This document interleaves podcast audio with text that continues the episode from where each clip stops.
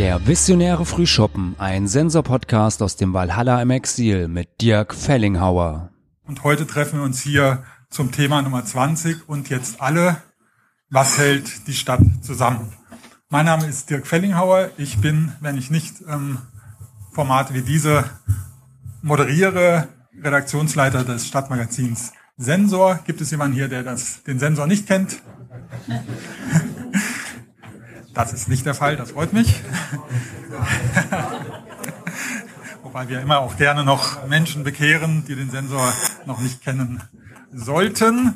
Ähm, ja, die, die Themen, die zwischen Thema Nummer eins und Thema Nummer 20, das wir heute hier behandeln wollen, stattgefunden haben, die könnt ihr alle nachlesen. Die sind super dokumentiert auf der Seite www.wiesbadenervisionen.de. Dazu begrüße ich wie immer Nico und Steve, die seit Nummer zwei, nach Nummer eins haben sie gesagt, das ist so eine coole Sache, das wollen wir festhalten für die Welt und haben dann sehr spontan die Seite wiesbadenervisionen.de ähm, gestartet in einer über Nacht sozusagen und seitdem dokumentieren sie und begleiten sie diese Reihe hier wiesbadenervision.de. Dafür vielen, vielen Dank.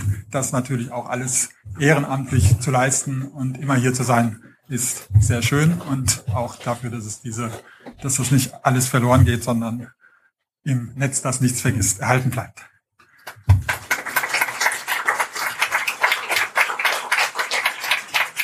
Vielen Dank natürlich auch an das Valhalla, äh, ohne dass es diese Reihe nicht gäbe. Sigrid Kötz hat damals gesagt, komm, lass uns doch mal irgendwas zusammen machen, wo wir die, die Menschen dieser Stadt miteinander ins Gespräch bringen. Daraus ist der visionäre Frühschoppen entstanden. Sigrid Kötz hat immer Ideen, was diese Stadt weiterbringt und vorwärts bringt.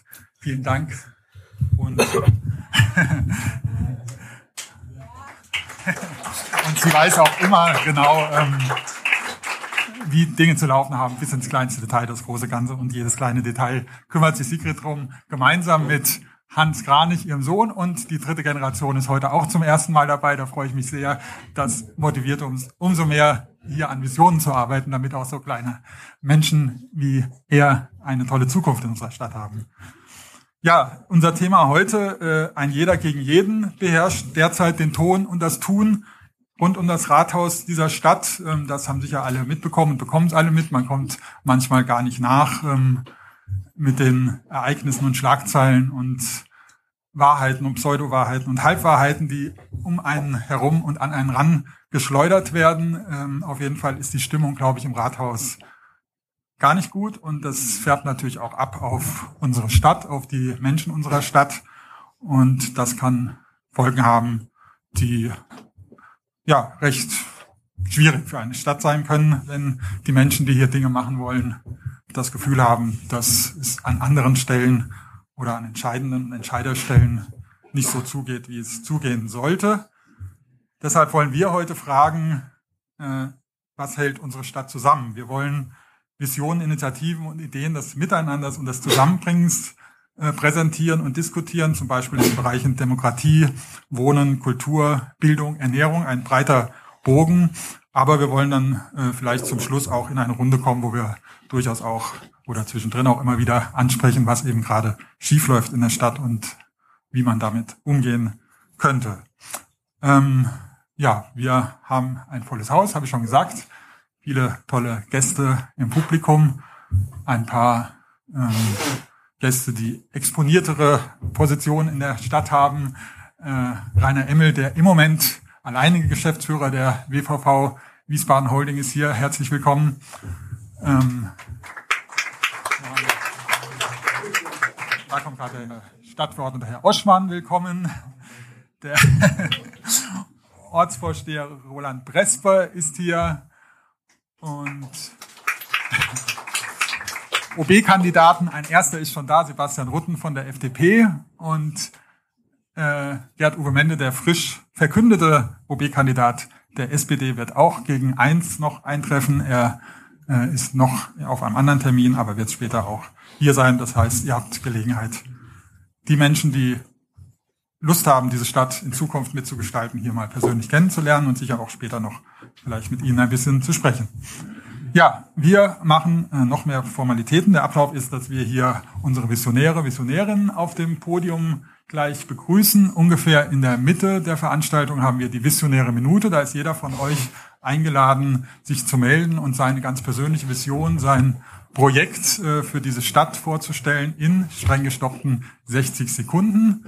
Und zum ersten Mal werden wir heute auch das Ganze aufnehmen mit einem Podcast. Dafür vielen Dank an Falk Sins, der die Initiative dazu ergriffen hat und das Ganze hier äh, aufnehmen, verarbeiten und in die Welt hinaus schießen wird über einen Podcast.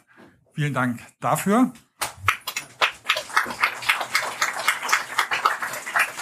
Und ja, ich glaube, das von vorne haben wir einen visionären Tisch heute, wo ihr äh, Flyer, Informationsmaterial findet oder auch dazulegen könnt, wenn ihr wollt, zu euren Projekten. Und ansonsten würde ich sagen, legen wir los und ich versuche, die äh, Visionärinnen und Visionäre hier unterzukriegen auf einem Podium, das heute auch ganz besonders voll ist. Wir fangen mal an. Den ersten habe ich selbst noch gar nicht äh, identifiziert und kennengelernt, deswegen bin ich ganz gespannt auf Romain Gärtner von der Stadtgemüse Food Coop. ist, oder ist er gar nicht da? Dann, dann schauen wir, ob er vielleicht später noch dazu kommt. Ansonsten machen wir weiter. Das entspannt schlagartig die Lage hier auf dem Podium. ähm, und ich begrüße Barbara Haker-Klaukin vom Freiwilligenzentrum Wiesbaden, die heute hier das Projekt Engagement in der Kultur vorstellen wird. Herzlich willkommen, Barbara.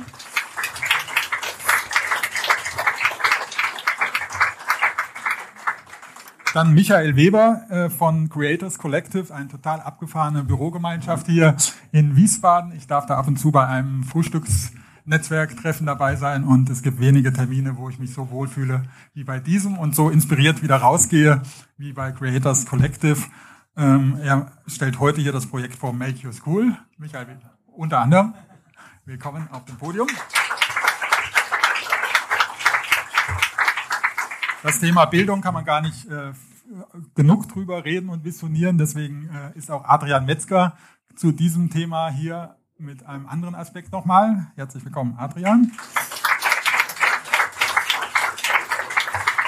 Und wenn es um das Zusammengeht, kommt man an dem Thema Wohnen nicht vorbei. Da gibt es hier in Wiesbaden das Wohnprojekt Horizonte, genossenschaftliches und gemeinschaftliches Wohnen. Da freue ich mich, dass Heidi Diemer und Jakob Kaiser heute hier äh, auf das Podium darüber sprechen wollen. Jakob, wo ist er jetzt? Ah, okay, er wird auch. Aber er ist auf jeden Fall schon mal hier. Das ist schon mal sicher. Und last not least äh, werden wir zum Schluss ein bisschen ins, wir arbeiten uns ein bisschen vom Konkreten ins Grundsätzliche vor. Zum Schluss geht es um Demo, die Bewegung für mehr Demokratie. Und da sind hier bei uns heute Jana Maria Kühnel und Helmut Wiesner.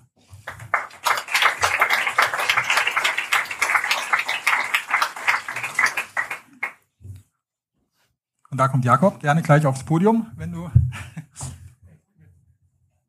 Aber ganz in Ruhe. Nebenbei. Nebenbei kommt Jakob aufs Podium. Und ja, ich würde sagen, die Zeit läuft. Wir legen direkt los mit von Nummer zwei auf Lauf Nummer eins aufgerückt. Barbara Hake-Klautin. Ja, Moment.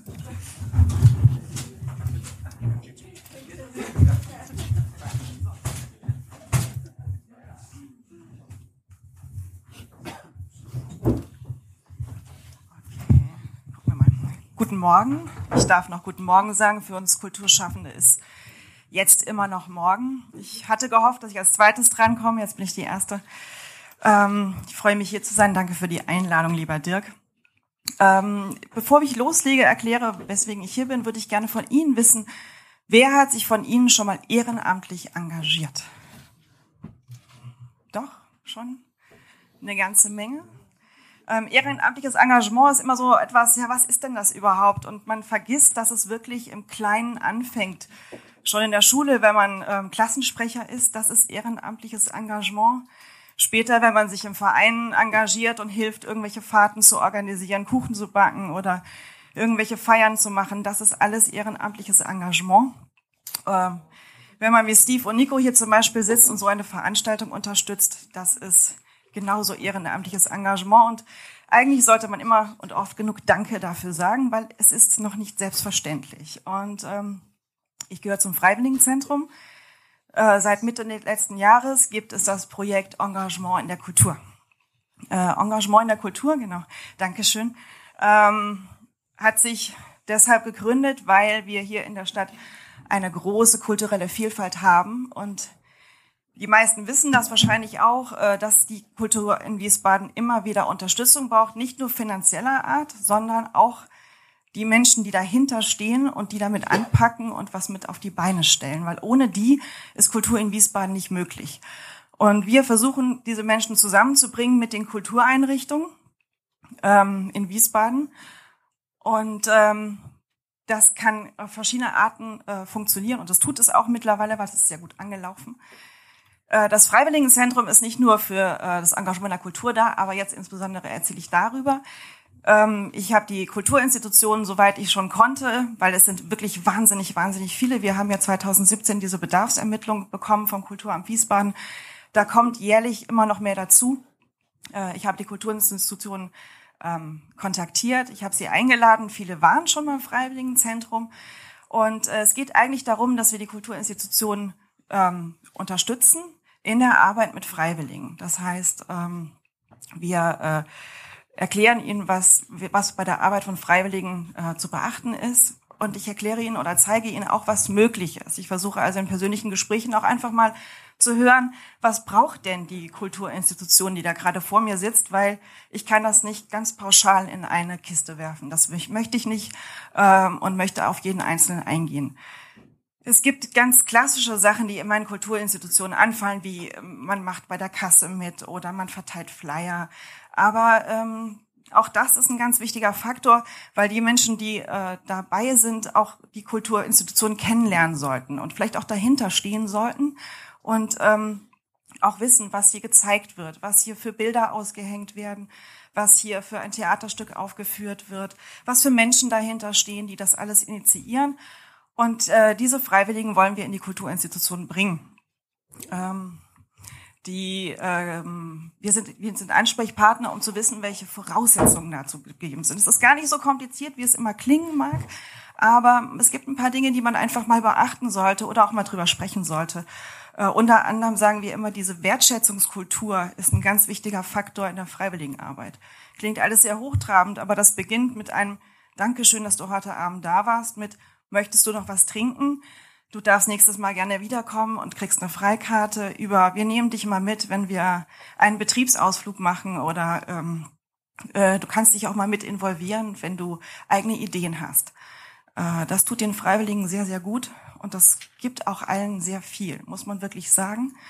Ähm, dafür sind wir da und sind der Ansprechpartner. Aber natürlich gibt es auch vom Freiwilligenzentrum aus Schulungen, äh, die wir kostenlos anbieten für Kulturinstitutionen und Freiwillige, ähm, weil das ist auch ein ganz wichtiger Faktor, nämlich dieses äh, Miteinander reden und Grenzen setzen. Das müssen Freiwillige genauso wie die Kulturinstitutionen zu sagen, okay, das ist dein Aufgabenbereich, da brauche ich dich, aber da ist der Punkt, wo ich jetzt als Kulturschaffender mein Ding mache. Genauso muss der Freiwillige sagen, okay, das schaffe ich und das kann ich machen, aber das ist mir zu viel. Oder das kann ich nicht. Oder ich würde es gern lernen, vielleicht kannst du es mir zeigen. Oder kannst mir jemanden an die Seite stellen, der es mir, der mir zeigt, wie es geht. Und dann möchte ich es ausprobieren. Weil kleine Herausforderungen sind eigentlich immer genau das, was es auch ausmacht, ähm, wenn man als Freiwilliger irgendwo hinkommt. Hm? Eine Minute, genau. Ähm, Äh, für die Freiwilligen haben wir eine ganz tolle Sache initiiert, das heißt Engagement mit Kulturgenuss. Ich gehe alle zwei Monate in einer Kultureinrichtung in Wiesbaden, lade die Freiwilligen oder potenziellen Freiwilligen ein und zeige ihnen die Kultureinrichtung. Wir waren jetzt in Schloss Freudenberg. Da gibt's mal einfach einen Blick hinter die Kulissen, den man so nicht bekommt.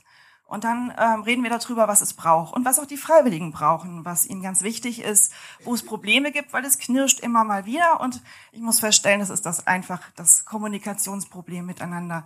Das heißt, wir gehen jetzt am 9.4. ins Frauenmuseum Wiesbaden. Wir laden Sie ganz herzlich ein. Sie dürfen gerne vorbeikommen, 18 Uhr.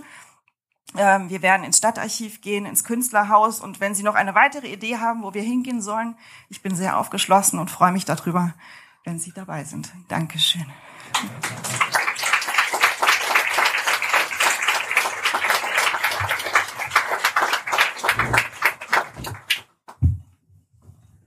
Ja, vielen Dank, Barbara Haker-Klaukin, für die sekundengenaue Präsentation und dem Vortrag. Ähm, das Projekt wurde ja jetzt relativ neu ins Leben gerufen. Heißt das, dass der Bedarf an Engagement in der Kultur äh, neu aufgekommen ist? Also gab es früher genügend Leute, die sich engagiert haben und die fehlen jetzt oder? Also es gab. Ähm, ist, das eine, Mikro an? Ist das an? Ähm, muss gleich einschalten. Okay.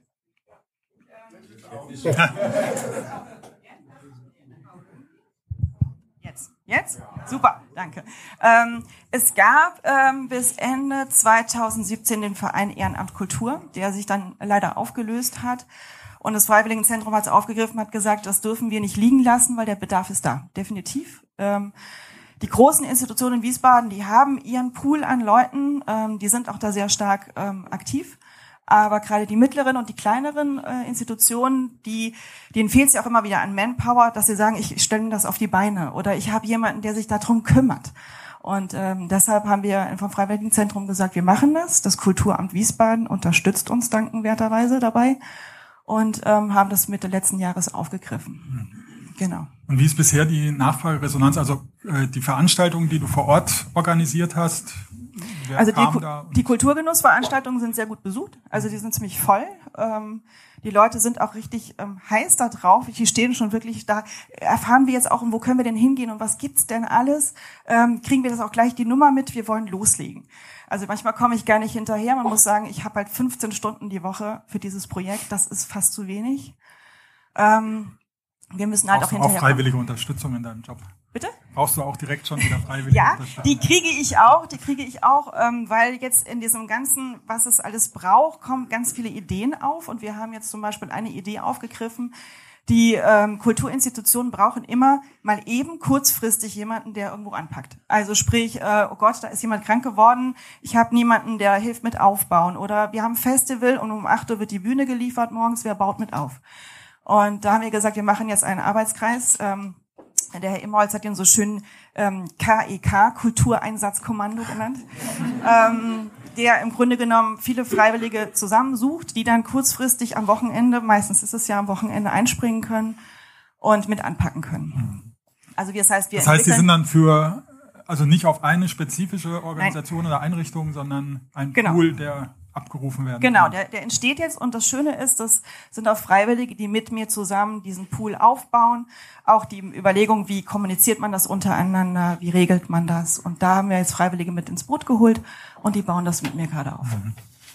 Und der zunehmende Bedarf an Unterstützung, ähm, worin ist er begründet? Also zum einen ist es so, dass städtische Förderungen oder Mittel fehlen oder ist es auch eine Generationenfrage? Viele Wiesbadener Institutionen, Kultureinrichtungen sind ja eher von älteren Menschen geleitet seit Ja, langem? also es ist ein Generationsproblem, sicherlich, definitiv. Ähm, ich versuche auch mal die Generation übergreifend in die äh, Institutionen reinzukriegen, weil manchmal äh, kriege ich dann zu hören, ach, das kenne ich noch gar nicht.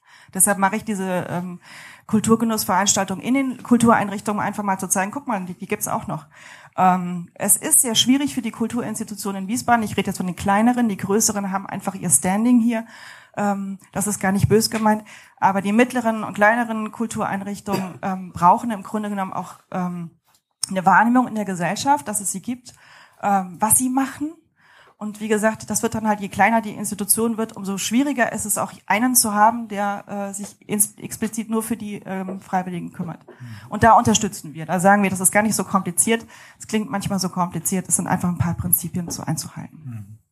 Und erlebt ihr auch so Aha-Erlebnisse, weil also die meisten von uns besuchen ja Kulturveranstaltungen, genießen die, kommen, äh, zahlen Eintritt, äh, erleben was und gehen nach Hause und machen sich gar nicht Gedanken, was alles dahinter steckt, was genau. alles dazugehört. Also was es da alles braucht dahinter. Genau das zeigt das ja auch auf. Also wo man mit anpacken kann, ähm, wie gesagt, so Sache wie Kasse oder Garderobe ist was, das kennt jeder, aber äh, zum Beispiel ähm, hatten wir letzte Produktion, wo jemand gebraucht wurde, um die Kostüme im Hintergrund zu wechseln, weil die Schauspieler in dem Stück sich mehrmals umgezogen haben. Und da braucht es jemand, der einfach ein waches Auge hat und weiß, der braucht das, der braucht das, der braucht die Requisite. Und die Leute waren ganz erstaunt, was da geleistet wird hinter der Bühne und was das alles ausmacht, um vorne etwas zu zeigen. Wie sieht's hier aus in, in der Runde? Äh, Gibt es welche von euch, die auch in kulturellen Bereichen mit engagiert sind? Oder seid ihr eher das Publikum?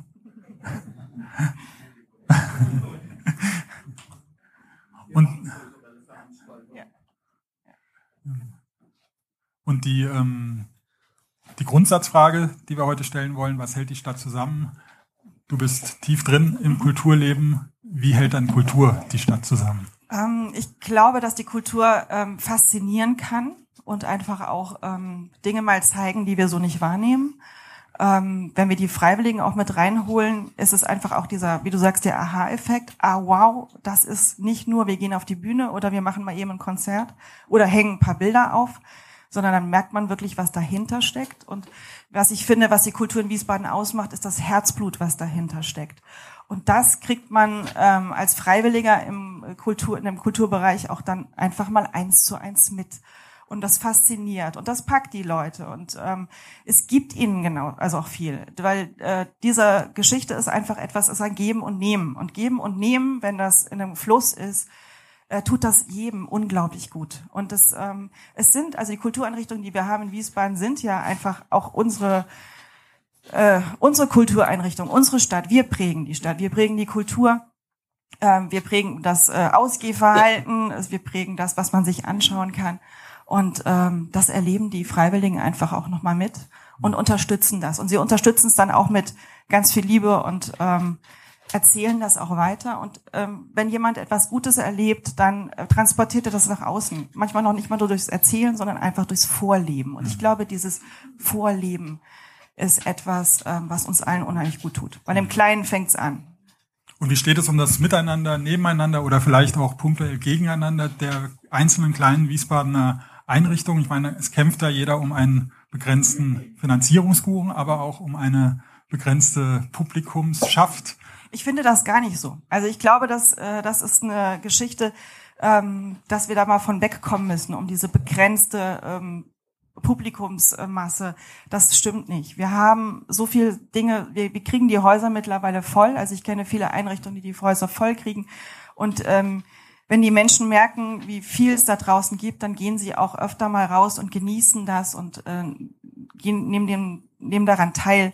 Und ähm, also für, für mich persönlich, ich finde, das ist gar nicht so ein Gegen, sollte auch gar nicht so ein Gegeneinander sein, weil es gibt genügend Zuschauer, ähm, die kommen. Und es gibt auch noch welche, die noch gar nicht wissen, dass es tolle Dinge gibt und denen müssen wir das einfach zeigen. Und wie schaut es aus mit der Wertschätzung durch die Stadtpolitik? Wir haben jetzt seit einiger Zeit sind wir die Landeshauptstadt ohne eigenen äh, Vollzeit-Kulturdezernenten, kann man sagen. Also der Stadtkämmerer ist auch Kulturdezernent. Wie sind da die Erfahrungen der Szene? Wie kommt er? Also ich finde, ich bin jetzt äh, seit über zehn Jahren hier in Wiesbaden in der Kulturszene tätig und ähm, ich finde gerade, dass sich etwas sehr positiv entwickelt. Also ich kann halt von mir sagen, das Kulturamt unterstützt zum Beispiel dieses Projekt. Das war für mich schon mal eine große Wertschätzung oder für uns auch vom Freiwilligenzentrum.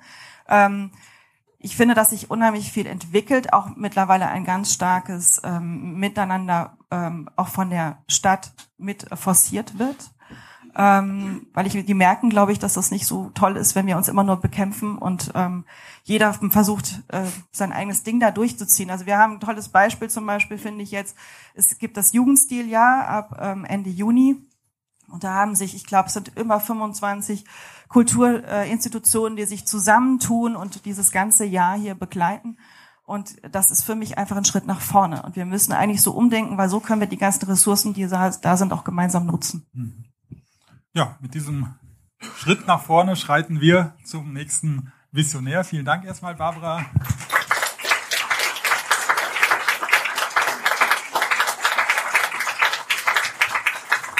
Und Kultur hat sicher auch was mit Bildung zu tun und umgekehrt.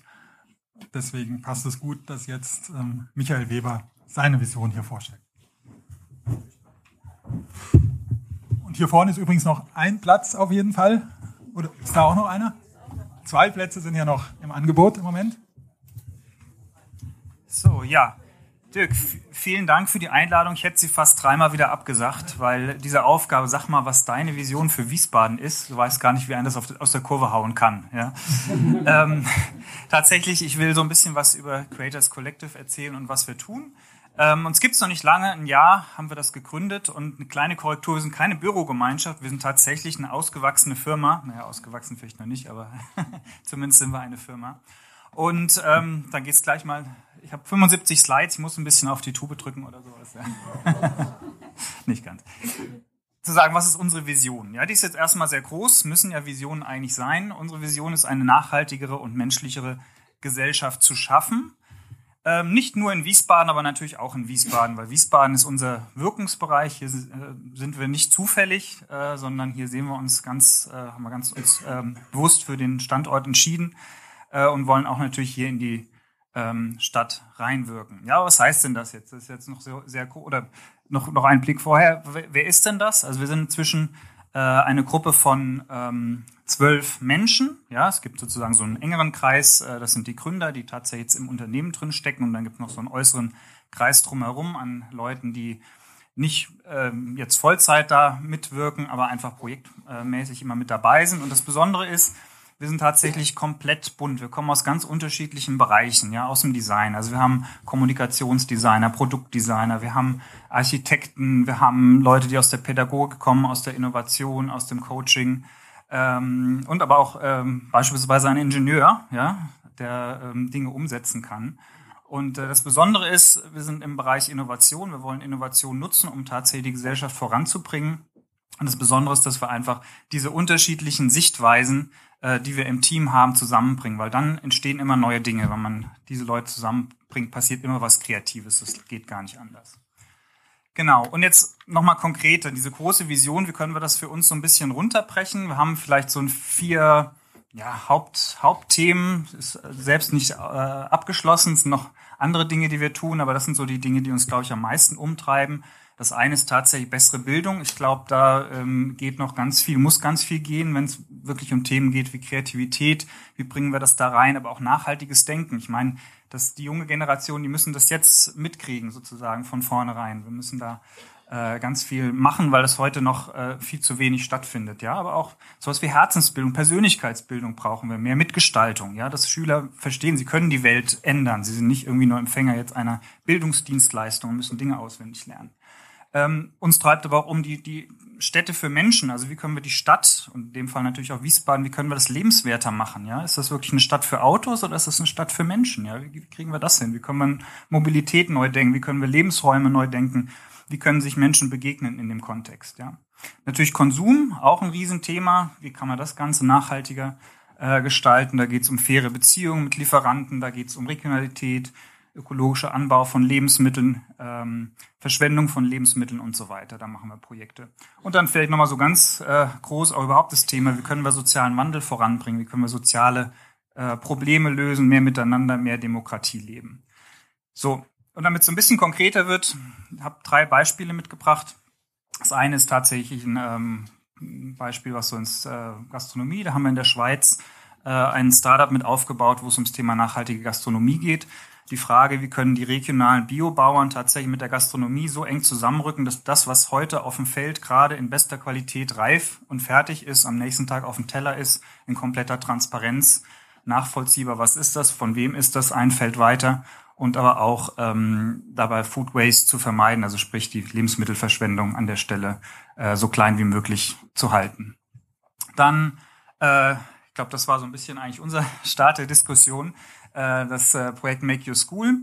Das ist ein äh, bundesweites Projekt mit einer Stiftung Berlin. Machen wir das zusammen, wo wir ähm, jetzt dieses Schuljahr an 26 Schulen gehen und drei Tage lang Hackdays veranstalten, wo die Schüler mit ja, technischen Mitteln die Möglichkeit haben, Dinge zu entwickeln, um ihre eigene, ihren Kontext, ihre Schule besser zu machen. Das Spannende sind eigentlich nicht die technischen Mittel, weil das ist ja immer nur ein, tatsächlich ein Handwerkszeug, aber dass sie, dass sie lernen, diese Mittel zu nutzen, um mit Kreativität etwas zu gestalten. Und das ist ganz toll zu sehen, dass dann tatsächlich so in drei Tagen passiert eine kreative Explosion, dass die Schüler im Team sich eine eigene Idee ausdenken, die selber umsetzen, eigenverantwortlich und hinter das Gefühl haben, sie haben, oder nicht nur das Gefühl, sondern das tatsächlich, was sie, dass sie was geschafft haben, was sie am Anfang nicht für möglich gehalten hätten, dass sie das überhaupt kommen können. Ja, und das ist äh, vielleicht so ein Beispiel, wo ich denke, das müssen wir viel mehr äh, reinbringen, die Schulen. Ja, weil da merken die, wir können was gestalten. Wir haben die Mittel in der Hand, ja.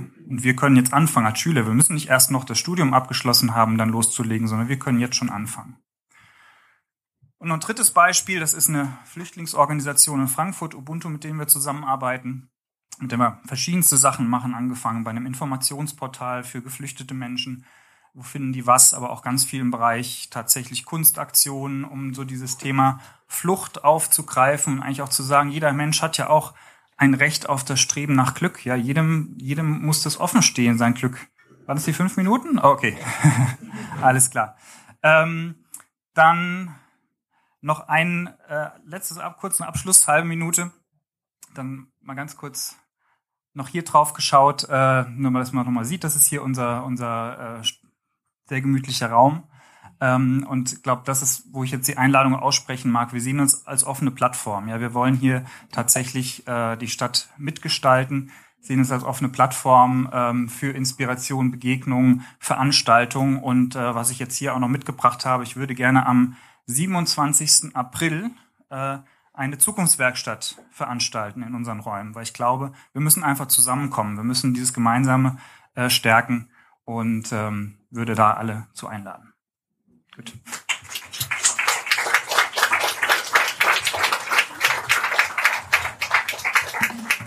Ja, vielen Dank, Michael. Dann knüpfen wir direkt mal an dem letzten Punkt an, die Zukunftswerkstatt. Hast du geschickt an Schluss äh, gesetzt, dass du jetzt im Freiraum nochmal drüber reden kannst. Ja. Wie genau stellt ihr euch das vor?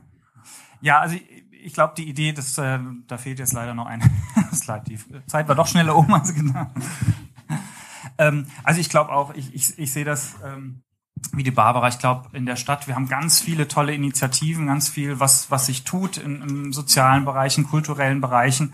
Ähm, und, und mir geht's einfach drum. ich würde gerne Menschen zusammenbringen, einfach in dem Fall jetzt ein, ein Forum bieten, zu sagen, lass uns einfach gemeinsam über die Zukunft nachdenken. Wie wollen wir unsere Stadt Wiesbaden als, als für uns lebenswerter Raum voranbringen. Mhm. Ja, und zwar das jenseits von ähm, politischen Agenden und wer ist jetzt dafür, dagegen, sondern einfach zu sagen, wir gehen da konstruktiv ran und schauen, was, wenn wir da einfach mit einem ja, Gefühl von, wir können einfach Dinge möglich machen. Wir haben so viel Freiräume, ja, jeder hat, hat frei, jeder Bürger hat Freiräume. Wir können so viel gestalten und das sollten wir einfach nutzen. Und da stelle ich mir vor, dass wir tatsächlich am Samstag ist das ähm, anfangen, überlegen, was sind Problembereiche, die wir angehen wollen, und dann wirklich mit Kreativmethoden äh, Ansätze überlegen, bis hin zu ersten ja, Ideen für Prototypen, wie können wir da Dinge konkret verändern. Hm. Und wer dabei sein will, Genau, das, das liest man dann im Sensor. ja. ich, ich baue da ganz stark auf euch. Und ja. ähm, das, was nicht im Sensor steht, findet man dann auf eurer Homepage. Das findet man dann im nächsten Schritt auf Facebook, auf der Homepage im Sensor. Ja. Und ähm, ihr habt euch schon als interdisziplinäre Team äh, viele Gedanken darüber gemacht, was hält eine Stadt zusammen. Ihr habt auch ein schönes Plakat da schon zugestaltet. Also die Frage an dich als Fachmann, was hält dann eine Stadt zusammen, ganz grundsätzlich? Also meine, meine Antwort ist natürlich immer das Thema Kreativität, also Dinge positiv angehen. Und ich glaube, das ist, ich glaube, das findet viel in den Köpfen statt. Ich glaube, wir müssen einfach ein bisschen weg von dem, äh, gibt ja diese schöne Diddelmaus, ich bin dagegen mit dem Schild. Die habe ich häufig, im, wenn ich so durch Wiesbaden sehe, was da an Prozessen läuft. Das äh, ist so immer mein Bild, ja ist man eigentlich gar nicht so, man hört den anderen auch gar nicht zu. Ja, man hat irgendwie so seine Position, dann sage ich, ich bin dagegen, ich bin dafür und so weiter. Und ich glaube, wenn wir das schaffen, mehr auf so eine konstruktive Ebene zu kommen und zu sagen, wir hören einander zu, ja, ähm, dann können wir, dann können wir gemeinsam Dinge ähm, gestalten und ich glaube, das, das kann uns dann zusammenbringen. Wie gesagt, ich glaube, es passiert ganz viel Tolles in der Stadt. Also ich habe da gar nicht viel Sorge, dass eigentlich nicht genug Potenzial da ist, sondern wir müssen es vielleicht noch manchmal zusammenbringen. Und ihr arbeitet als Firma ähm, deutschlandweit, international sogar. Habt ihr auch konkrete Projekte in Wiesbaden schon realisiert oder angestoßen? Ähm, ja, da, da sind wir jetzt so gerade dabei. Also es ist sehr interessant, man ist in Wiesbaden und fängt dann eigentlich erstmal an anderen Orten an. Ähm, weiß gar nicht, warum das so ist. Ja, vielleicht, vielleicht ist dann tatsächlich Wiesbaden manchmal schwieriger, auch äh, Themen zu starten. Aber tatsächlich, wir sind jetzt so äh, an den Punkten, die ich so gezeigt habe. Also Bildung sind wir jetzt mit manchen Schulen auch im Gespräch, da tatsächlich Formate zu übernehmen aus dem Make Your School Kontext, ja, und tatsächlich auch so ein bisschen das Thema Stadtgestaltung äh, mit reinzukommen, wobei das natürlich hier in Wiesbaden manchmal, wenn man das Thema Mobilität nimmt, kein ganz einfache, einfaches Themengebiet. Und äh, nochmal das Konstrukt oder die Idee von Creators Collective. Also zum einen seid ihr Firma, die auch beauftragt wird von Firmen, aber ihr entwickelt auch selber Ideen, die ihr dann von, ich, von euch aus anbietet an Kommunen, Einrichtungen und so weiter. Genau, deswegen habe ich gesagt, das ist eine, also für uns eine Plattform, aber auch generell für Leute, die kommen können. Ähm, und wir, wir einerseits machen wir natürlich Projekte, um irgendwo die Miete zu bezahlen, ja, die aber auch immer auf unsere Werte einzahlen müssen. Das ist uns ganz wichtig. Ähm, gleichzeitig nutzen wir aber auch sagen wir, die Mittel, die wir haben, und ähm, das hat man jetzt eben noch mal kurz gesehen, wir haben auch eine Werkstatt, also wir können auch die physische Dinge entwickeln, wir machen auch ganz viel im Bereich Raumgestaltung, Möbel, physische Produkte. Ähm, und die Idee ist definitiv, dass wir sagen, wenn, man, wenn wir was sehen, was, was wir besser machen wollen, ähm, dann engagieren wir uns da auch ähm, unabhängig jetzt von einem, von einem Auftraggeber. Ja. Das heißt, ihr könntet theoretisch jetzt auch mal ins Rathaus reingehen und sagen, Leute, alle zusammen, äh, die Protagonisten dieser Geschichte, die wir hier gerade erleben, an einen Tisch setzen und gucken, was jenseits der Schlagzeilen davon rauskommen könnte. Ja. du machst die Tür auf, das machen wir. Und die vielen tollen Menschen, die du hier gezeigt hast, die äh, das Creators Collective derzeit bilden, das sind jetzt auch alle oder seid ihr offen? Kann das noch mehr, weniger äh, wandeln werden? Ich muss gestehen, ich glaube, das war schon nicht mehr aktuell. Ich glaube, jetzt sind wir schon ein bis zwei wieder mehr geworden, ja, weil tatsächlich natürlich so, ich glaube schon, das macht mich auch so ähm, froh oder, oder positiv gestimmt, weil ich einfach merke, wenn man einfach jetzt sagt, man, man hat eine klare Positionierung, es geht, geht um diese Werteorientierung. Man sagt, es, wir wollen jetzt nicht nur Geld verdienen mit Projekten, sondern wir wollen wirklich die, platt gesagt, die Welt ein bisschen besser machen, dann finden wir plötzlich ganz viele Mitstreiter, ja, mhm. und, und die landen dann auch zum Teil dann mhm. mit drin. Also ich glaube, es wird nicht bei den zwölf bleiben. Und würdest du sagen, äh, von eurer Erfahrung her, die, der Wunsch, die Welt besser zu machen, das Klima dafür, ist das im Moment, ähm, nimmt das zu? Also einerseits wird die Welt ja augenscheinlich immer schlechter, immer schlimmer für alle. Ist das dann jetzt ein, eine Art Gegenbewegung, die man insgesamt auch merkt? Ja, man merkt sie natürlich, weil man selber in der Blase sitzt, glaube ich. Also man umgibt die sich Blase der Weltverbesserer. genau, ja. Also man umgibt, umgibt sich natürlich mit Menschen, die die ähnlich ticken.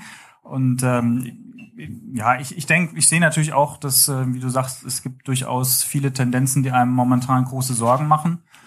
Ähm, Im politischen Raum, aber auch an anderen, anderen Stellen.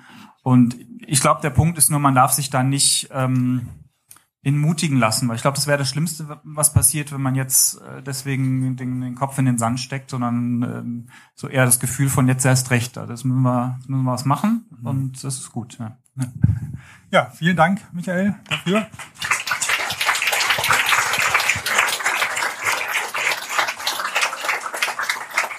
Als wäre es abgesprochen zum Thema jetzt erst recht, ist Gerd Uwe Mende, der SPD-Oberbürgermeisterkandidat, eingetroffen. Der für Sie reservierte Platz ist inzwischen besetzt. Dafür dürfen Sie jetzt in der ersten Reihe Platz nehmen. Da ist noch ein. Und wir Und wir machen, ja, jeder will sie jetzt ja mal sehen hier. Einmarsch, das.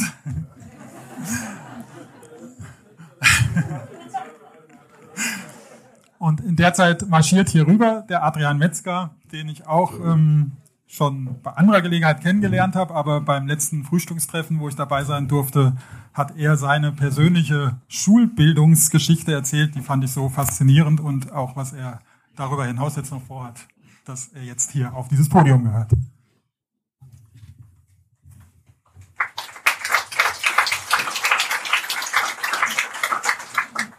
Genau, und meine persönliche Schulbildungsgeschichte, die möchte ich auch mit Ihnen natürlich teilen und nicht nur mit dem Dirk. In der dritten Klasse haben meine Eltern zu mir gesagt, Adrian, wenn du dich so richtig anstrengst, dann kannst du dich aussuchen, auf welche Schule du gehst, dann kannst du dir aussuchen, was du später mal machen möchtest. Und ich habe mich dann richtig angestrengt und als Zehnjähriger stand ich dann da mit einer Gymnasiumsempfehlung, ganz stolz, mit dem Gefühl, alles richtig gemacht zu haben, aber eigentlich damit mit einem Ticket in eine Welt, in die ich gar nicht wollte. Meine Geschwister und ich haben früher immer ganz viel zusammen gespielt. Ab diesem Moment haben meine Geschwister meistens ohne mich gespielt. Ich saß bis abends am Schreibtisch, habe irgendwie versucht, mir die Sachen in den Kopf zu prügeln, die man am nächsten Tag von mir erwartete. Und da könnte man sich jetzt die Frage stellen, warum? Weil ich mich als junger Mensch zu 100 Prozent mit meinen schulischen Leistungen identifiziert habe. Habe ich gute Noten geschrieben, habe ich mich gut gefühlt, habe ich schlechte Noten geschrieben, habe ich mich schlecht gefühlt. Und das ging nicht lange gut.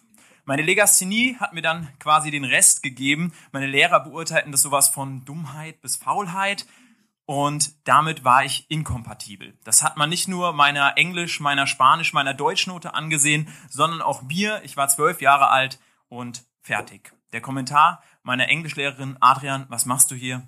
Du schaffst doch eh kein Abitur. Zum Glück haben meine Eltern nicht gedacht, die Schule ist richtig und war schon immer so, unser Junge ist falsch, sondern sie haben mich in eine neue Lernumgebung gegeben. Und meine Einstellung dazu, was sind meine Aufgaben, wann schreibe die nächsten Klausuren, gibt es schon eine Vokabelliste? Adrian, entspann dich mal. Schau, was die anderen Kinder so machen. Schau, was dich interessiert, was dich inspiriert. Und heute Nachmittag gehen wir zusammen in die Fasanerie. Ich habe abends geheult. Nicht, weil mir diese neue Schulumgebung so gut gefallen hat, sondern weil ich glaubte, dass meine Eltern mir nicht mehr zutrauen, Bildung zu empfangen. Erst nach und nach habe ich lernen müssen, dass wahre Bildung nicht durch einen äußeren Druck, den ich gewohnt war, entsteht, sondern durch ein inneres Interesse. Der Druck war nämlich jetzt weg und nach und nach habe ich etwas wieder in mir gespürt. Mein eigenes Potenzial hat angeklopft und wollte entwickelt werden. Mein Zeugnis waren keine Noten mehr, sondern seitenlange Texte. Was stand da so drauf? Klassensprecher, ein Schüler, der seinen Mitschülern hilft, Schulbandgründung, technische Leitung vom Schultheater. Ich habe mich gesehen und ich wurde gesehen. Schulsprecher, Klasseübersprung, Leonardo-Wettbewerb, Hauptschulabschluss, Realschulabschluss, Abitur mit Durchschnittsnote 1,6, aber das interessiert ja nun mal eine alte Englischlehrerin. Viel wichtiger, ich stand nach dem Schulabschluss nicht nur mit einem Abitur da, mit dem ich etwas werden konnte, sondern ich war schon jemand. Und das habe ich auch gespürt. Zwei Wochen nach der Schule habe ich mein Unternehmen gegründet, der Ort, an dem ich heute mein Potenzial entwickeln darf.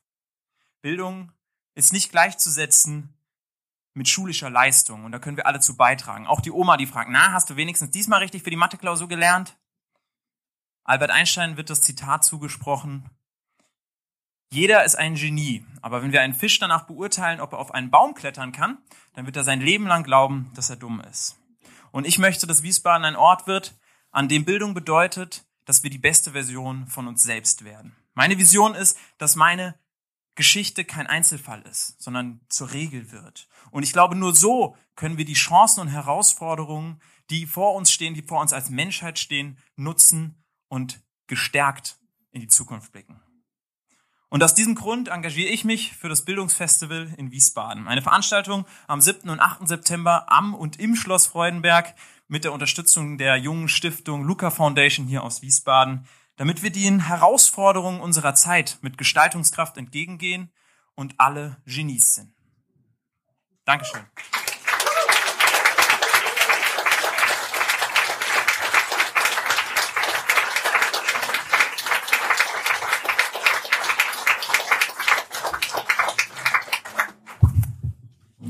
Ja, vielen Dank, Adrian. Du hast nicht nur gelernt, gut, faszinierend und mitreißend zu reden, sondern auch so kompakt zu reden, dass du eine Minute unter der vorgegebenen Zeit geblieben bist.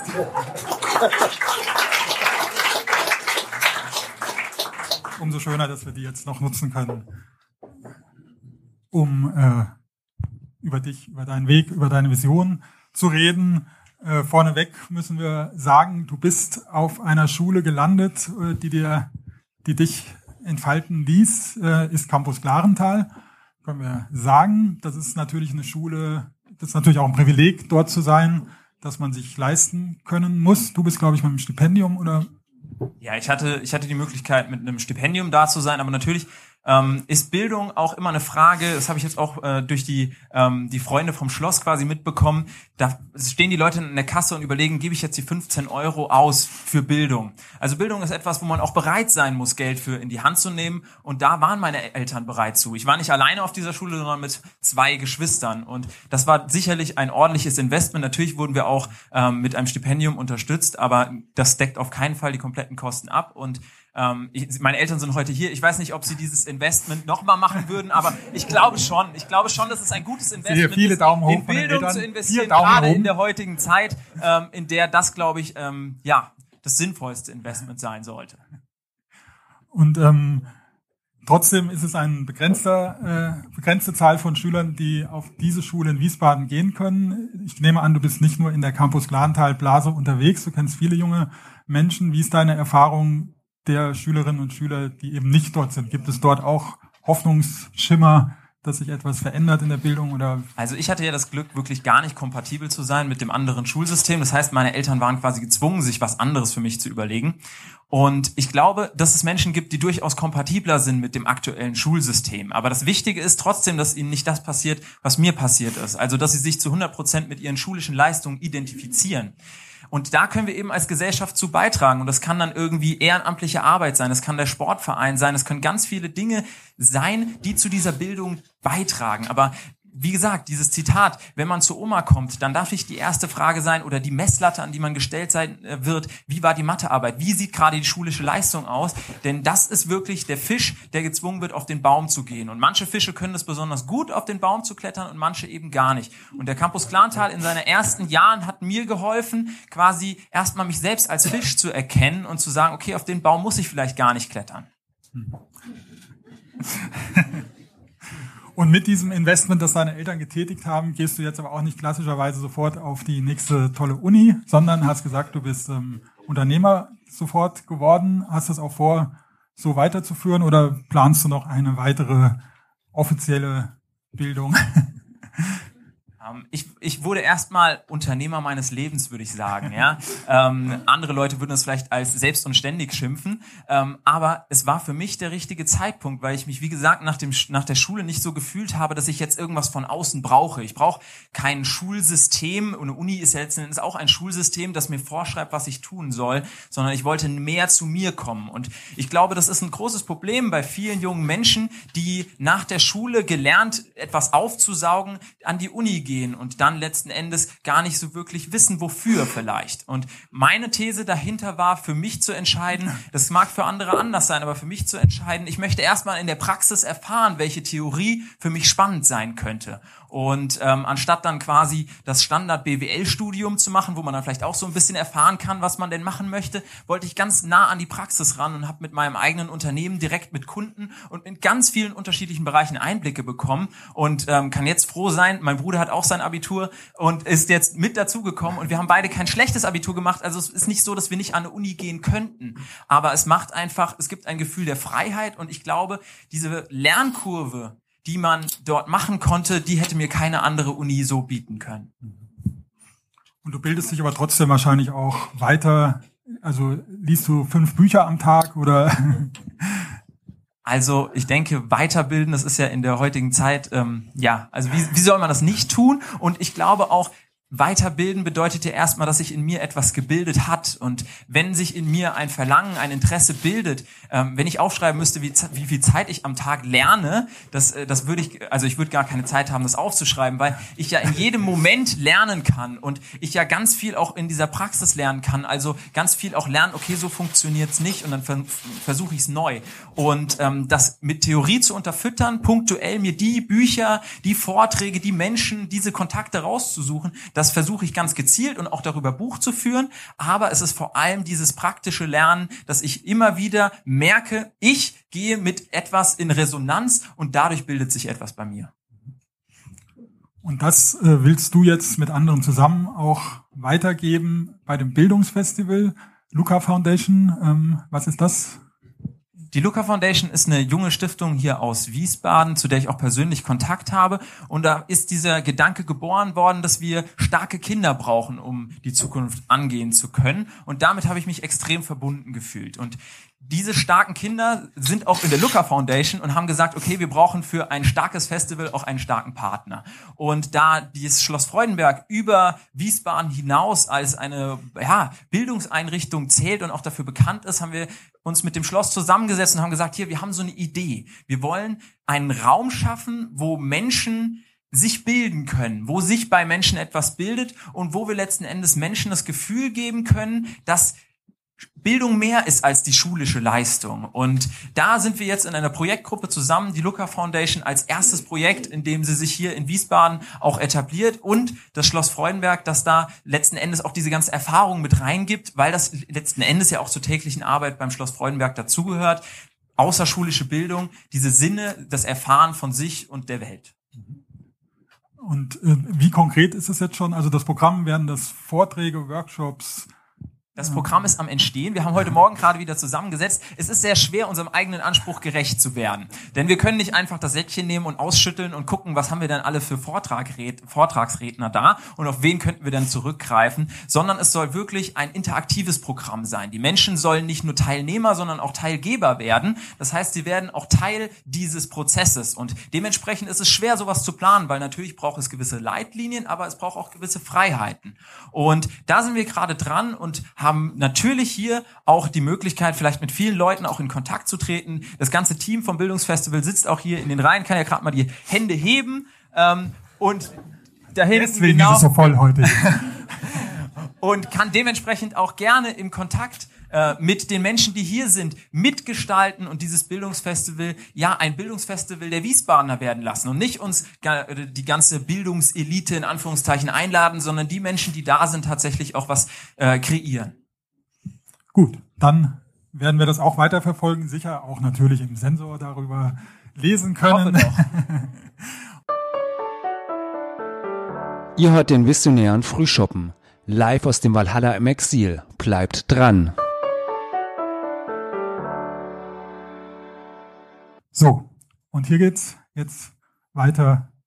Jetzt begeben wir uns in das Wohnprojekt Horizonte.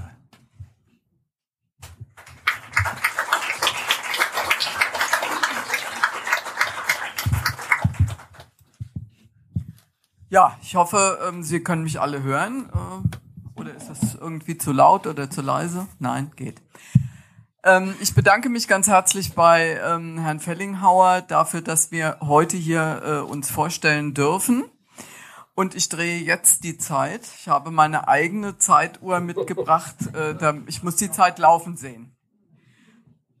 Mein Name ist Heidi Diemer und das ist äh, Jakob Kaiser und hier vorne sitzen auch noch einige. Ich habe nur fünf Minuten, deshalb stelle ich sie nicht alle vor.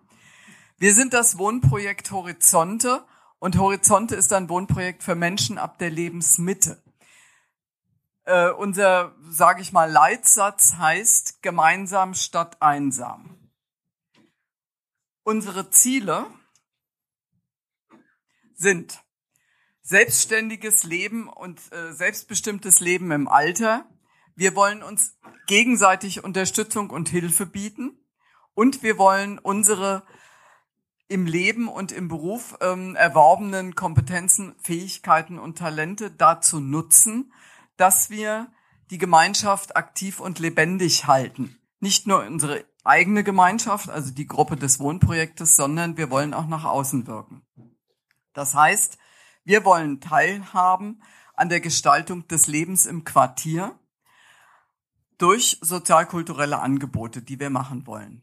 Und zum Schluss haben wir auch ein großes Ziel. Wir wollen in humorvoller Gelassenheit den immer deutlicher auf uns zukommenden Horizont betrachten können. Um diese Ziele umzusetzen, haben wir uns auf einen Weg gemacht, und zwar im Jahr 2013. Und wir haben ihn nach fünf Jahren bewältigt. Der Weg war durchaus mit Hürden belegt. Wir haben viel, das kennen alle diejenigen, die Projekte entwickeln, denke ich, aus ihrer Arbeit. Wir haben Ideen verschriftlicht, wir haben Konzepten, äh, Konzepte entwickelt, wir haben Mitstreiter ge- gesucht und gefunden, wir haben Kooperationspartner gesucht, wir haben Entscheidungen getroffen, wir haben einen Verein gegründet und eine Website erstellt. Ähm, Wir hatten viel zu tun in diesen fünf Jahren, aber wir haben es nach fünf Jahren geschafft, denn wir haben Fakten ge geschaffen. Ja. Das Wohnprojekt Horizonte ist nach fünf Jahren wirklich anstrengender Arbeit äh, im Juni 2018 eingezogen in ein Haus mit 14 Menschen und zwar äh, in ein Haus der GWW im Weidenborn neu gebaut. Unser Kooperationspartner GWW hatte uns drei Angebote insgesamt gemacht. Das letzte hat auch für uns gepasst. Und es hat jeder dieser 14 Mitstreiter von uns seine eigene Wohnung. Es ist nicht so, wie anfangs Außenstehende gedacht haben, dass wir alle 14 in einer Wohnung leben und vielleicht auch noch alle in einem Bett schlafen. Das haben wir früher gemacht, aus diesen Zeiten sind wir heraus. Und wir haben viele angefangen im August äh, 2018 äh, haben wir unsere ähm, äh, Gemeinschaftsräume, die im gleichen Haus sich befinden und auf die wir sehr großen Wert gelegt haben, die haben wir angefangen äh, zu beleben mit diversen Aktivitäten und Angeboten, die auch von der Nachbarschaft sehr gut angenommen werden. Aber warum sind wir heute hier? Wir wollen ein Beispiel sein für andere und wir haben Visionen. Und das ist durchaus an die ähm, äh, Herrn äh, Mende und äh, Rutten gerichtet. Hören Sie zu. Wir haben die Vision, dass die Wiesbadener Politik Voraussetzungen schafft, damit Menschen sich in neuen Wohnformen zusammenschließen können, um die fehlenden sozialen Strukturen durch Formen des gemeinschaftlichen Zusammenlebens zu ersetzen. Wir haben auch die Vision, dass in Wiesbaden ein innovatives Umdenken in Sachen Boden- und Wohnungspolitik stattfindet, und zwar schnell. Wohnraum.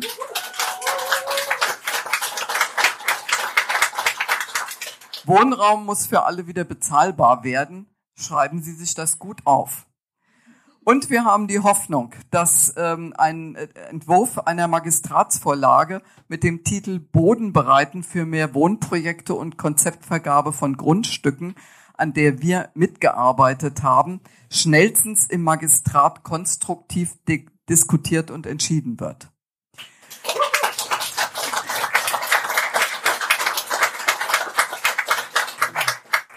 Wir haben die Überzeugung, dass Wohnprojekte und genossenschaftliche Baugemeinschaften einen deutlichen Beitrag zum Zusammenhalt in Wiesbaden leisten können. Denn, na kommt, gemeinsam sind wir stark. Vielen Dank.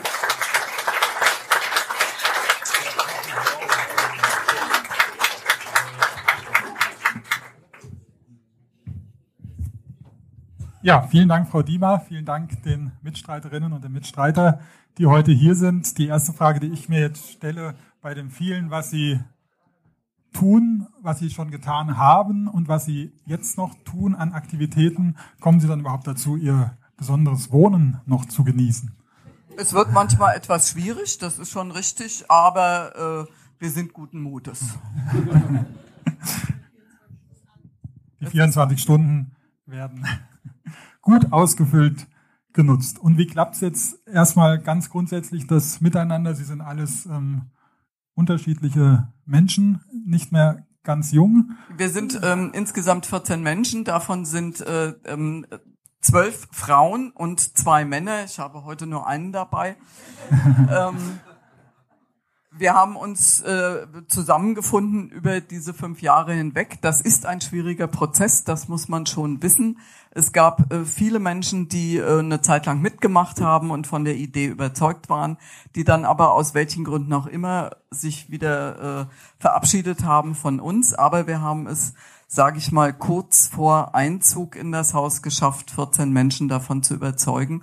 Und jetzt wohnen wir seit Juni gemeinsam in dem Haus. Und es ist wie in jeder Gruppe, denke ich. Ähm, der Weg, die fünf Jahre, ähm, das war ein, das war ein Prozess. Jetzt mit dem gemeinsamen Zusammenleben hat der nächste Prozess angefangen und natürlich müssen wir uns auch zusammenraufen. Wir haben zwar auf dem Weg dahin versucht, uns möglichst gut kennenzulernen, aber ähm, Zusammenleben ist dann doch noch mal was anderes ich will gar nicht verhehlen, dass es ab und zu Diskussionen darüber gibt. Es ist nicht immer alles Friede, Freude, Eierkuchen, aber wo ist es das schon? Wo gibt's das? Ich denke, wir werden das aber sehr konstruktiv äh, weiterentwickeln und auch hinkriegen. Wir sind noch am Anfang. Und haben Sie sich dann ein Regelwerk gleich gegeben, wie früher in der WG-Ordnung oder sowas? Oder wie sind Sie mit den unterschiedlichen Ideen, Ansätzen das Schöne ist halt, man, jeder hat seine eigene Wohnung und wir müssen nicht mehr die Diskussion führen, wer trägt den Mülleimer raus. Ähm, das ist schon ein Vorteil, aber ähm, das Leben macht ja auch klug. Ähm, also ich sag mal, ich sage mal, Ähm, wir haben immer wieder äh, auch Konzepttage, haben wir es genannt, ähm, äh, durchgeführt, an denen wir uns unterhalten haben darüber, was wollen wir als Gruppe, wie geht die Gruppe miteinander um, äh, wie gehen wir miteinander um, was schaffen wir gemeinsam, welches Regelwerk gibt es.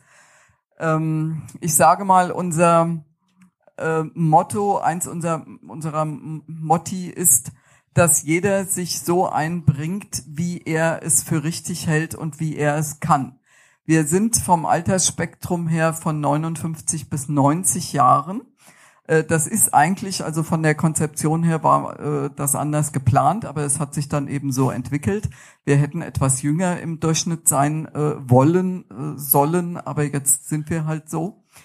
Und ähm, natürlich kann meine Tante, die 90-Jährige, sich nicht mehr in dem Maße einbringen, äh, wie äh, das äh, diejenige kann, die ähm, noch wesentlich jünger ist. Aber ähm, nichtsdestotrotz äh, muss man sie manchmal schon daran hindern, äh, zu viel zu machen. Und Sie sind durch Ihre Tante mit ihren 90 Jahren jetzt auch ein quasi Mehrgenerationenprojekt, aber grundsätzlich Nein, ich bin ja nur auch schon alt. Also ich bin gerade 69 geworden, also da kann man ja Aber auch die nicht Tante ist ja dann eine Gen- Generation drüber eigentlich. Ja, aber- es ist eine Generation drüber. Aber war das eine Überlegung auch ein, tatsächlich ein Mehrgenerationenhaus oder haben Sie grundsätzlich von Anfang an gesagt, nee, wir wollen die Wir haben, äh, es gibt also mich und noch eine andere Frau, die heute jetzt nicht hier ist.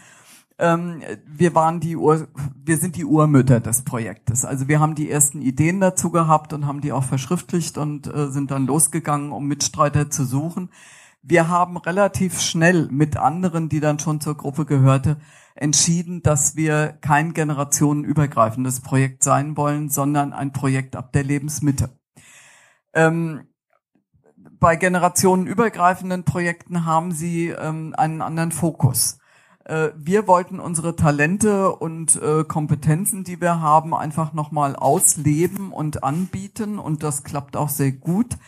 Wenn Sie mit einem äh, in einem generationsübergreifenden Projekt sind, dann ähm, ist der Fokus ein anderer. Dann kommen Kinder dazu.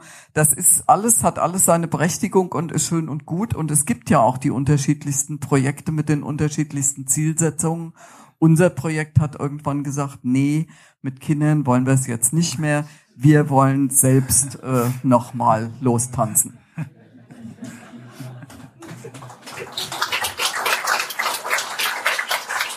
Und also sie liegen jetzt nicht alle zusammen mehr im Bett, aber sie haben einen Raum, in dem sie sich zusammen treffen können und äh, Mit einem, mit einem großen, sogar. mit einem großen roten Sofa, ja. Oh. Ja, wir haben Gemeinschaftsräume, ähm, also einen Gemeinschaftsraum äh, von circa 85 Quadratmetern äh, mit Küchenzeile. Äh, in dem treffen wir, also haben wir unsere regelmäßigen Besprechungen natürlich auch, aber wir treffen uns ab und zu auch, wenn einer Lust hat zu kochen. Und äh, wir haben eine WhatsApp-Gruppe, so alt sind wir noch nicht, ja. ähm, und dann wird äh, gewotzt, äh, hier äh, um 13 Uhr gibt's Essen, wer hat Lust mitzumachen, ja, oder mitzuessen. Ähm, wir haben äh, aber auch dort eine unserer Angebote. Das heißt, wir wollen uns ja auch an die Nachbarschaft richten mit unseren Aktivitäten. Ähm, ich habe draußen Programme hingelegt. Sie können sehen, äh, was wir dort anbieten. Wir haben Leute, die Kurse anbieten, Qigong, äh, Stricken, ähm, äh, Rückenfit und sonst was. Wir haben aber auch äh, äh, kulturelle Veranstaltungen, wie zum Beispiel Improvisationstheater. Ähm, ich spiele selber auch in, äh, Impro-Theater. Und ähm, äh, wir machen also ein vielfältiges Angebot. Äh, letzten Freitag, nee, vorletzten Freitag sind wir, äh, haben wir Fasnacht gefeiert und äh, auf dem Programm gibt's ein Bild von uns, wie wir als Putzfrauen äh, verkleidet sind. Ja.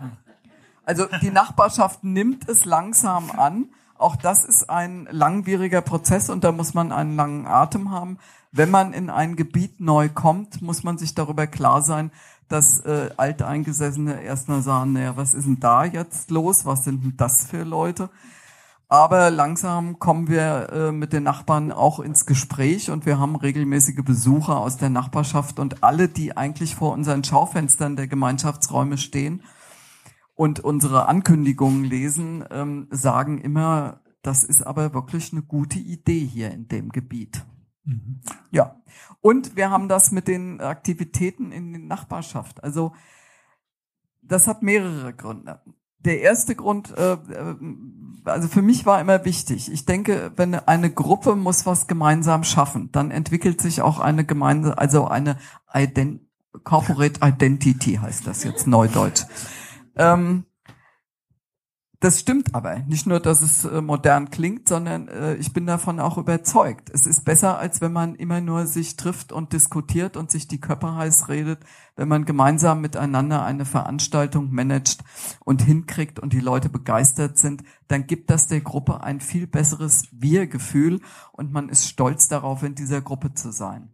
Das ist das eine. Das andere ist, dass wir uns diese Gemeinschaftsräume nicht einfach so leisten können sondern jeder, der Mieter ist bei uns, also von den 14 Mietern, muss jeder zusätzlich zu seiner Miete jeden Monat 50 Euro zahlen. Da kommen dann, wenn Sie rechnen, Herr, Ber äh, Herr Mende, wie viel ist das? 700 Euro kommen zusammen. Und das reicht an Miete nicht aus. Das heißt, wir müssen auch noch Einnahmen erwirtschaften. Wir haben einen Verein gegründet äh, und machen das natürlich auch. Wir müssen mal sehen, ob wir, also wir haben uns eine dreijährige Probezeit gegeben mit diesen Veranstaltungen und mit diesen Räumlichkeiten und wir müssen sehen, ob wir in drei Jahren das geschafft haben und äh, dann sicher sagen können, äh, wir können diese Räume weiter mieten, sonst müssen wir uns was Neues ausdenken. Ja. Kommen wir mal zu Jakob, der einer von zwei Männern. Wie ist es für dich unter zwölf? No, ja, ich bin der Letzte, die an diese Gruppe zusammengekommen ist. Und äh, das war für mich natürlich ein Experiment sozusagen, weil ich habe damals so eine Wohnung gesucht, tatsächlich, die äh, ebenerdig ist für meine Behinderung, obwohl es nicht nicht für Behinderung gerecht ist letztendlich. Es ist einfach neu gebaut und hat natürlich seinen Vorteil mit seinem, äh, kann man sagen, seinem Niveau sozusagen. Seine und dann bin ich da zugekommen und ich habe die ganze Frauen gesehen. Denk van, wow. mit, mit all die Frauen zusammen, wird das was oder nicht? Oder, oder, oder wie, muss ich mich verhalten auf bestimmte Weise? Und, äh, aber gut, ich habe gedacht, von, na gut, das hat sehr gut geklappt sozusagen. Von denk von, gut, ich finde, okay, ich finde es okay, dass ich dabei komme. Und äh, gut, das habe ich mir dann so, wie kann man sagen, so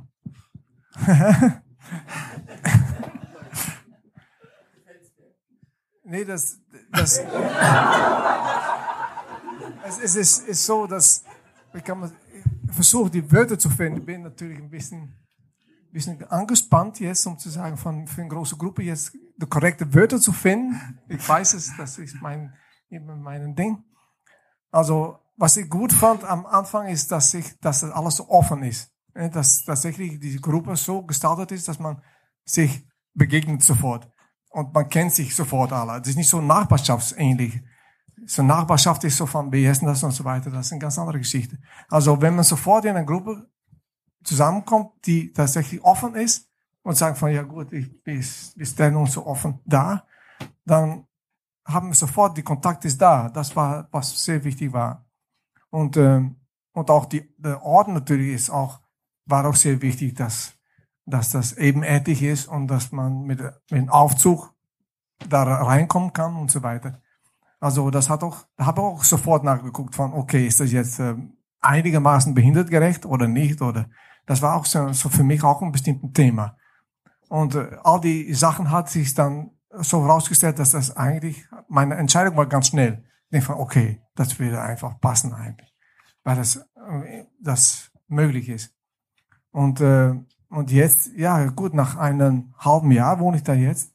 Und äh, nee, das ist echt sehr, ja, das geht reibungslos sozusagen. Wir haben Gespräche so, so mit, mit der Gruppe, wenn etwas äh, Schwieriges ist oder so, dann sitzt man zusammen und dann haben sofort das Thema von, was, was ist eigentlich los und so weiter. Also nee, das ist, nee, ich finde das echt. Nee, das und du hast ja unterm Strich ja. ja. ja.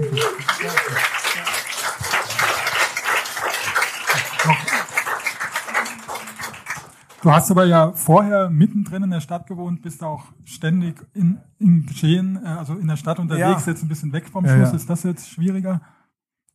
das, was für mich eigentlich sehr schwierig ist, das ist meine alte Wohnung zu verlassen.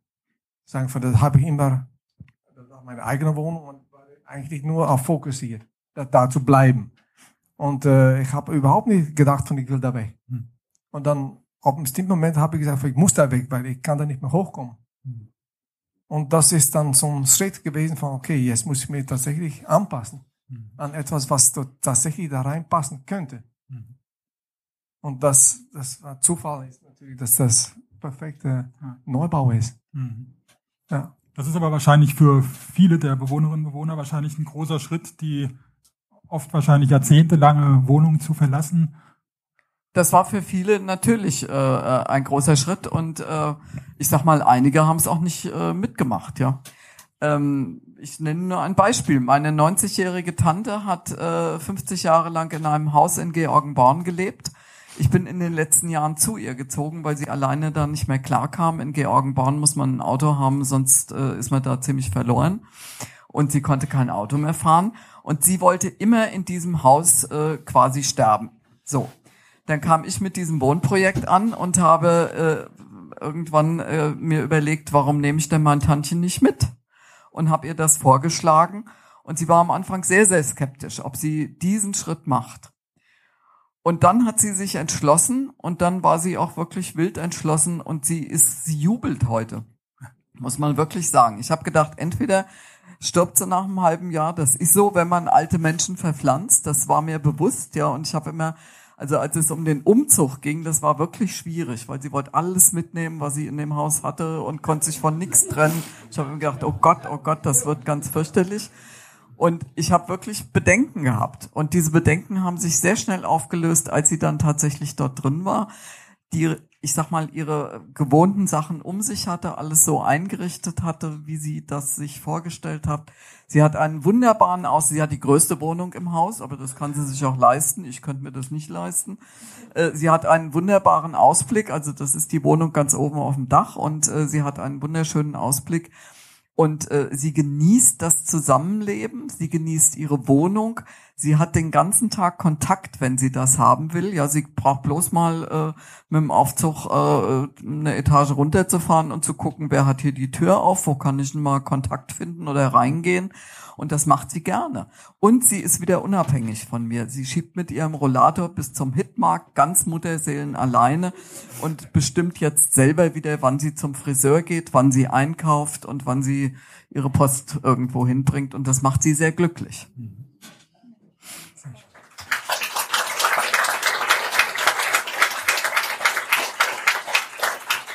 Und zum Schluss noch das Thema Horizonte, das Sie angesprochen haben, wo der Name herkommt, der Umgang mit dem äh, lebensverbleibenden Horizont sozusagen. Redet, reden die Bewohnerinnen da auch viel miteinander oder ist das einfach so, dass es dadurch, dass man in der Gemeinschaft ist, einfacher wird mit diesem Thema oder ist das auch oft ein Das ist sehr unterschiedlich. Also das ist sehr unterschiedlich. Ähm, wir haben einige, die sich da, die da sehr offen mit umgehen. Wir haben andere, die da etwas ähm, versteckter mit sind. Äh, wir haben aber, und das ist vielleicht auch einfach nochmal ähm, eine Feststellung oder eine ganz interessante Geschichte, wir haben bereits einen Freundschaftsbaum gekauft, äh, den wir, ähm, wo wir dann begraben werden wollen. Äh, Das haben wir gemacht äh, 2015 schon. Äh, Da gab es mal einen aktuellen Anlass, aus dem heraus man sich äh, dann, also ich mir Gedanken gemacht habe, wie will ich denn eigentlich begraben werden? Und dann haben wir ähm, das in der Gruppe diskutiert und die Gruppe hat gesagt, ach, das ist aber eine gute Idee. Und dann sind wir losgeschossen und haben uns den Baum ausgesucht, den wir haben, also den schönsten Baum ausgesucht und äh, haben den dann auch gekauft. Und ähm, wir haben mittlerweile zehn Plätze belegt, zwei sind noch frei. Wenn noch jemand Interesse hat, äh, kann er gerne äh, sich bei mir melden. Ja, ich denke, so die Vorstellung mit so tollen Leuten wie mit Ihnen äh, begraben zu sein, ist Wahnsinn.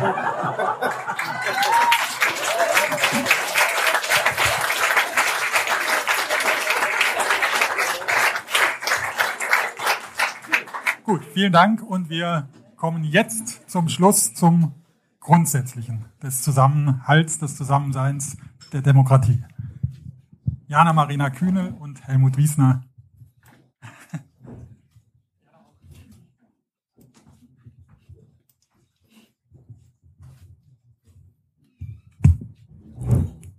Ah, das muss noch ein bisschen runter. So, ja.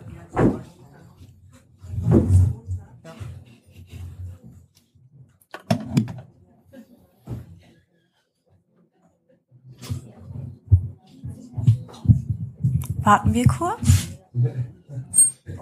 Ja.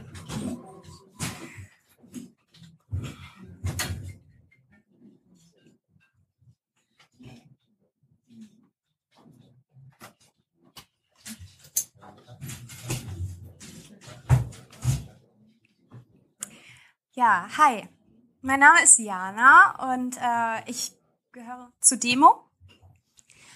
Und ich würde Ihnen gerne erklären, was ein Turnschuh Donald Trump und ich gemeinsam haben. Ich mag Mode. Und jetzt werden Sie vielleicht denken so, ja, okay, schön, ich nicht. Ähm, das ist auch gar nicht schlimm, aber ich glaube, dass äh, Sie und ich alle schon mal in ein und derselben Situation waren. Und zwar sind Sie bestimmt schon mal hier durch die Wiesbadener Innenstadt gelaufen und haben den neuesten Sommer- oder Winter- oder Frühjahrs- oder Herbsttrend gesehen und dachten sich, Gott, ist das hässlich. Das kann das neue Bauchfrei sein, das kann das Arschgeweih sein, das kann die zu tiefe Hose sein, was auch immer. Für mich war es im letzten Jahr der sogenannte Ugly Sneaker. Wer nicht weiß, was das ist, das ist das Ding. Ähm, also ich sage Ihnen einfach, wenn ich das anziehe, das sieht aus, als hätte ich Fußelephantitis. Braucht kein Mensch, meiner Meinung nach, dachte ich immer. Ugly Sneaker heißt auf Deutsch hässlicher Turnschuh einfach nur. Und äh, meiner Meinung nach sagt das schon alles. Habe ich abgeschrieben, brauche ich nicht. Jetzt habe ich mich aber dabei erwischt, wie ich vor ungefähr drei Wochen in einem Schuhgeschäft stand und kurz davor war, mir einen Ugly Sneaker zu kaufen. Und wissen Sie, ich bin kein Fashion Victim. Das heißt, ich bin niemand, der einfach was kauft, weil es Trend ist, obwohl es mir nicht gefällt. Und dann habe ich drüber nachgedacht, warum will ich diesen Ugly Sneaker? Und ich sag Ihnen warum. Weil ich einfach ein halbes Jahr lang über irgendwelche Modezeitschriften oder vor allen Dingen über Instagram so oft mit diesem Ugly Sneaker konfrontiert wurde, dass ich ihn auf einmal schön fand. Oder mein Hirn dachte, ich finde ihn schön. Und wissen Sie, so funktionieren wir Menschen. Wenn man uns einfach oft genug etwas erzählt oder oft genug etwas zeigt, dann glauben wir es. Und das ist im Übrigen auch die Politikstrategie von Donald Trump. Also könnte man eigentlich sagen, Donald Trump ist der ugly Sneaker der Politik.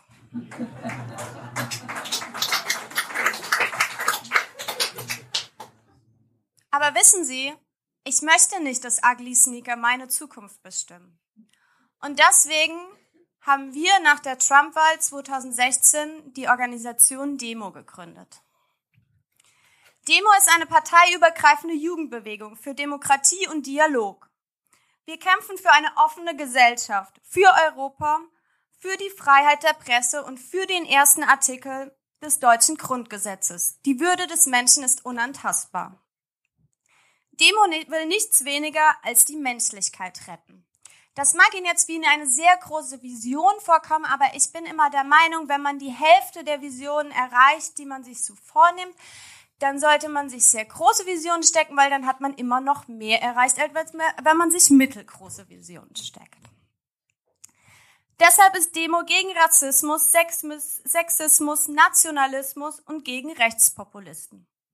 Und gegen Ugly Sneaker die versuchen mit Lügen, Hetze und leeren Versprechen Wahlen zu gewinnen. Wir haben uns das ehrgeizige Ziel gesteckt, Menschen verschiedenster politischer Couleur wieder miteinander ins Gespräch zu bekommen. Wir wollen junge Menschen wieder zum Wählen bewegen. Und wir wollen, dass Politik nahbar ist und Spaß macht. Der T Diskurse von den Podien wieder zurück in die Kneipe, aber nicht auf Stammtischniveau. Um das zu erreichen, organisieren wir verschiedene Veranstaltungsformate.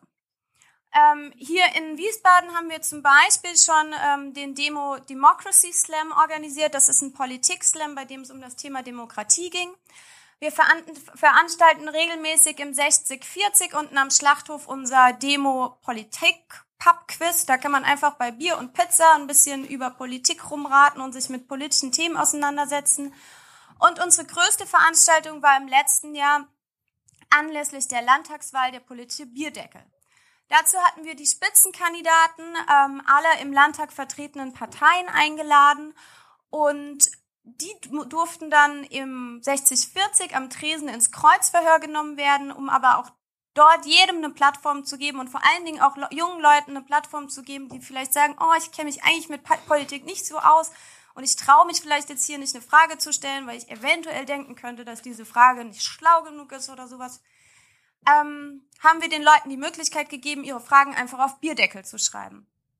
Und ähm, ich bin dann mit den Politikern an den Tresen gegangen und sie durften auf am Tresen dann diese Fragen beantworten. Da war auch alles dabei, also äh, da hat sich alles gefunden, wie können Sie eine äh, Flasche Jägermeister auf Ex trinken, bis hin zu wirklich wichtigen politischen Themen.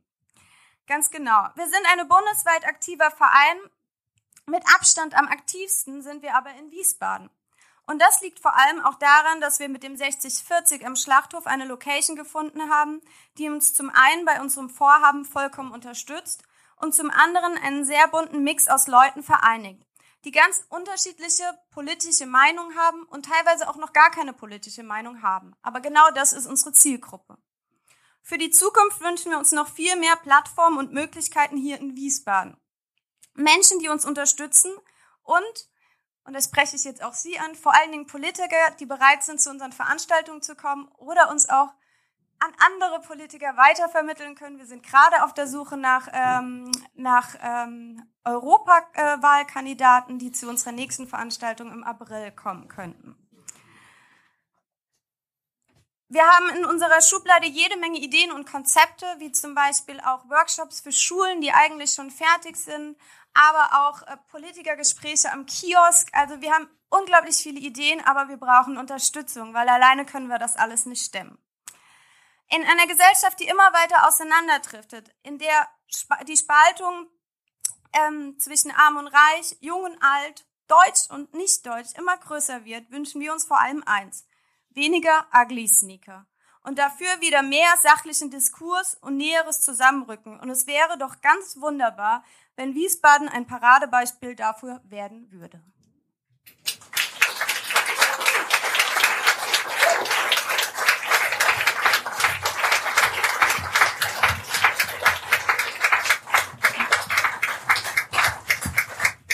Ja, vielen herzlichen Dank. Ich dachte kurz, ihr werdet vielleicht so außergewöhnlich aktiv in Wiesbaden, weil hier jetzt auch gerade in der Stadtpolitik so viele Ugly-Sneaker unterwegs sind. Das ist Nee, ähm, das hat sich so entwickelt mit der Zeit eigentlich, dass wir hier in Wiesbaden so aktiv sind, einfach weil wir hierher kommen. Aber verfolgt ihr jetzt auch das aktuelle Geschehen und überlegt da vielleicht darauf zu reagieren oder ist es im Moment also wir sind ja, ähm, das ist eine ganz wichtige Sache bei Demo, wir sind absolut parteiübergreifend, darum geht's uns. Uns geht's erstmal darum, junge Menschen zu informieren, junge Menschen dazu zu bewegen, sich selbst einzubringen und sich mit der Politik wieder selbst auseinanderzusetzen. Natürlich verfolgen auch wir das Geschehen äh, im, im Rathaus. Das ist natürlich auch eine Sache. Unsere große Sache, die wir aber im Moment erstmal vor Augen haben, ist äh, Europawahl. Und das ist unsere nächste Veranstaltung, die wahrscheinlich am 29. April im 6040 stattfinden wird. Ähm, genau. Und wo wir im Moment dabei sind, einfach äh, Europapolitiker zu finden, die kommen möchten und teilnehmen möchten. Und äh, ich hoffe, dass das klappt, aber ich bin da eigentlich guter Dinge, weil wir tatsächlich bei unserer letzten Veranstaltung so viel tolle Resonanz bekommen haben. Und also wirklich auch von den Politikern. Und es war sehr interessant, dass die dann da gesessen haben und gesagt haben, ach cool, das ist irgendwie mal ganz anderes Publikum, als wir sonst haben. Ja. Und reden die dann auch ganz anders, also geben die andere Antworten oder habt ihr das Gefühl, dass sie trotzdem in ihren Floskeln oder Mustern bleiben, auch wenn sie naja, anders also, befragt werden? Also wir hatten ja, das war ja damals mit Bierdeckeln, also die Leute konnten das einfach auf Bierdeckel schreiben und da waren wirklich ganz verschiedene Sachen drauf. Da waren auch teilweise sehr ironisch gemeinte Fragen drauf, witzige Fragen, persönliche Fragen. Wir haben das Ganze auch so gemacht, weil wir schlichtweg einfach mal immer davon ausgehen, dass wir ein Publikum haben, das sich jetzt nicht den ganzen Tag mit Politik beschäftigt und was ja auch okay so ist, dass wir denen erstmal die Möglichkeit geben, die Leute kurz kennenzulernen. Und äh, das haben wir so ein bisschen wie bei Herzblatt, da kennen Sie vielleicht die Susi, die immer die Kandidaten vorstellt. Wir haben keine Susi, wir haben unseren Alfie. Und ähm, der hat dann kurz so auf persönlicher Ebene ähm, die Kandidaten damals vorgestellt. Ob die sich anders gegeben haben, ich hatte schon das Gefühl, also ich meine natürlich, ähm, jeder der Politiker hat so seine Standardantworten und ich sage Ihnen, das langweilt irgendwann ein bisschen. Ja? Ähm, das war auch da so. Ähm, aber ähm, es gab auch ganz andere Antworten und äh, vor allen Dingen, was ich so schön fand, war diese Nahbarkeit. Also, dass irgendwie dann die Politiker, wir haben immer, wir haben zwei Pausen gemacht oder so, also, dass man dann irgendwie René Rock mal auf der Toilette trifft oder Janine Wissler beim Rauchen draußen, ist halt irgendwie so eine, ist eine andere Ebene, ne, die man sonst nicht hat. Ja? Eine Toilettenbegegnung habe ich auch mal gehabt mit unserem Wirtschaftsminister, Tarek Al-Wazir. Ich hatte meine Kamera umhängen und er stand neben mir am Pissoir und hat gesagt, oh, mit Kamera auf Toilette, das habe ich jetzt aber noch nicht erlebt. Und ich habe ihm dann gesagt, keine Angst, ich werde nicht abdrücken. Aber das noch nebenbei. Ja, ähm, ich glaube, diese Toilettenbegegnung war mein Onkel, der René Rock getroffen hat und ihn dann erstmal gefragt hat, ob das ein Künstlername wäre oder sein richtiger Name. Und äh, Thema OB-Wahl, ist das auch für euch ein Thema, wo ihr auch vielleicht ein Format machen würdet? Wir sind also, wir, wie ich das eben schon gesagt habe, wir haben unglaublich viele Ideen, aber wir haben das bis vor kurzem eigentlich äh, so hier im, im Gebiet mit sechs Leuten gestemmt. Wir sind jetzt äh, seit einer Woche ein paar mehr, äh, was total toll ist. Und ähm, wir sind noch am überlegen, ob wir eventuell die OB-Wahl mit in die Veranstaltung aufnehmen wissen wir aber noch nicht zu 100 Prozent. Also wir könnten von mir aus jede Woche irgendwie eine Sache machen, aber wir müssen irgendwo, wir gehen alle arbeiten oder zur Uni und wir müssen die Zeit irgendwo hernehmen, um, und die ist jetzt schon sehr begrenzt. Ja. Ja, Helmut, vielleicht kannst du ein bisschen erzählen von den bisherigen Erfahrungen auch so zum Thema, das heißt immer Politikverdrossenheit. Ist das so, gerade jetzt auch bei den jungen Leuten? Ja, also ich glaube, also unser Ansatz ist ja wirklich, wie Anna schon gesagt hat, ein ähm, bisschen näher an die Menschen zu rücken. Also ich glaube, bei diesen typischen Politikveranstaltungen ist es oft so, dass man quasi eine Veranstaltung organisiert und dann seine politische Agenda vorstellt. Aber das ist oft so in dem Motto äh, friss oder stirb. Also wir stellen uns einfach äh, etwas vor und ihr kommt oder eben nicht.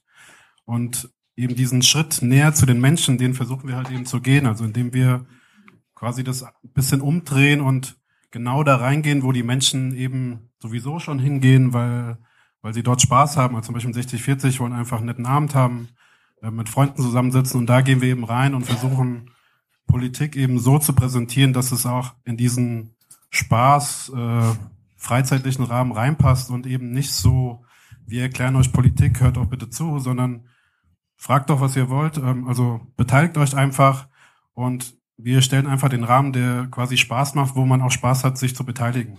Also da versuchen wir Politikverdrossenheit eben ein bisschen zu reduzieren. Und ähm, ja, bis jetzt die Resonanz eigentlich super. Also bei unserer letzten Veranstaltung waren circa 150 Leute und es wird von Veranstaltung zu Veranstaltung mehr. Und ich glaube, die Politiker hatten auch super Spaß und konnten eben sich wirklich als Mensch auch einfach mal präsentieren. Und so schafft man, glaube ich, eine gewisse Beziehung auch zu den Leuten, die vielleicht einfach noch nicht so politisch interessiert sind. Hm. Ja. Und wie haltet ihr es mit der AfD? Einerseits sagt ihr, ihr seid gegen Rechtspopulismus, andererseits sagt ihr, ihr wollt unterschiedlichste Positionen zusammenbringen. Ja, die Frage kommt immer. ähm, da haben wir auch ziemlich lang diskutiert, wie, wie wir das angehen, aber haben uns dann doch entschlossen, die AfD nicht einzuladen. Und das äh, ganz bewusst, weil wir sind zwar dazu da, Menschen, die unterschiedlich denken, wieder ins Gespräch zu bringen, ähm, dass sie auch miteinander diskutieren. Und da wollen wir natürlich auch die ganze Bandbreite der Parteien zu Wort kommen lassen, aber wir stehen eben auch für demokratische Werte und die wollen wir auch vermitteln. Und dazu gehört eben Achtung der Menschenwürde, Religionsfreiheit und eben Gleichberechtigung von allen, egal wo er herkommt, wie er aussieht. Und wenn dann eine Partei wie die AfD bewusst bestimmte Gruppen ausgrenzt, ihnen Grundrechte abspricht, oder den Holocaust als Vogelschiss in der Geschichte darstellt, da ist für uns halt eben eine Grenze erreicht, wo wir sagen, der Partei können wir keine Plattform bieten und wollen wir auch nicht. Und äh, deswegen haben wir uns entschlossen, die AfD nicht einzuladen.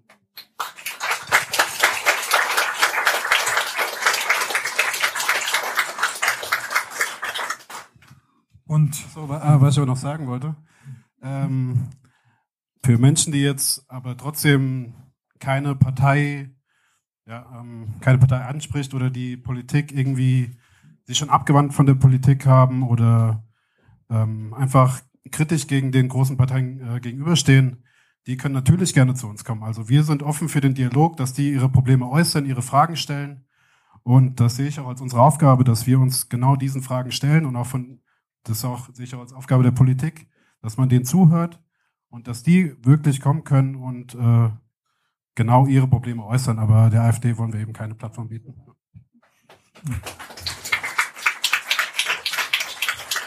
Und zum Schluss jetzt doch nochmal, vielleicht dann auch nochmal die ganze Runde kurz durch zu dem Thema. Da habt ihr jetzt ein Wort genannt, das lasse ich jetzt nicht mehr los. Die Ugly Sneaker, die im Moment hier bei uns in Wiesbaden das Geschehen mitbestimmen. Wie, wie nehmt ihr das ganz persönlich gerade wahr?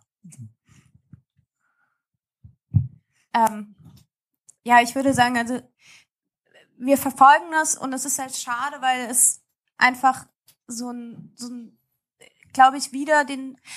Ich glaube, es gibt mittlerweile in der, in der Gesellschaft, die auch, wie ich das eben schon gesagt habe, immer weiter auseinanderdriftet und ähm, wo auch, auch mit Sicherheit oder zum größten Teil wirtschaftlich bedingt immer auseinander ähm. Sehr viele Leute, die einfache Antworten suchen. Und ich sage das jetzt gar nicht, weil, weil, weil sie vielleicht nicht den Willen haben, irgendwo weiter drüber nachzudenken, aber vielleicht eine alleinerziehende Lidl-Kassiererin auch einfach am Ende aller Tage nicht mehr die Kraft hat, ähm, sich mit komplexen Lösungen auseinanderzusetzen. Und ich glaube, dass wenn so Dinge, die teilweise im Rathaus ablaufen, wiederum auch dazu beitragen, gerade den Menschen Recht zu geben, die nach diesen einfachen Lösungen suchen und wieder den Leuten zu, zu, zuspielt, die sagen, äh, Politik kann nix und sich da komplett zu abgewandt haben. Und das ist schade. Also das, es ist halt schade, wenn sowas dann auch noch befeuert wird. Also gerade das, wogegen wir ja versuchen anzukämpfen. Gibt es dazu noch andere Impulse, Ideen auf dem Podium? Habe ich das Mikro in der Hand? ja, ja. Also ich kämpfe noch ein bisschen mit der Metapher der Ugly Sneaker. Das ist nicht so meine Lebenswelt, muss ich jetzt gestehen. ja, also ähm, ich, ich glaube, für mich ist, ist die Sichtweise, ähm, glaube ich, immer ein bisschen die zu sagen, ähm, vielleicht passieren da gerade Dinge in der Politik, die, die nicht gut sind und, und ähm, die man, glaube ich, auch natürlich jetzt gucken muss, wie kann da jeder auch wieder mitgestalten. Aber ich glaube, das ist genau der Punkt. Man darf sich auch nicht so jetzt zurückziehen und sagen, die Politik ist doof und, und die, oder die sollten mal machen und, und so weiter. Ich, also ich bin ganz davon überzeugt, dass wir wirklich als Gesellschaft immer auch Gestaltungsspielräume haben und die sollten wir auch tatsächlich trotz Politik und im besten Falle mit Politik nutzen, aber ähm, uns, uns nie drauf zurückziehen zu sagen, da oben ist jetzt im Rathaus funktioniert irgendwas nicht und deswegen geht die Stadt äh, den Berg runter, sondern zu sagen, dann jetzt erst recht, lass uns gucken, wie die Stadt dann trotzdem auch in so einer Situation dann äh, sich entwickeln kann und blühen kann.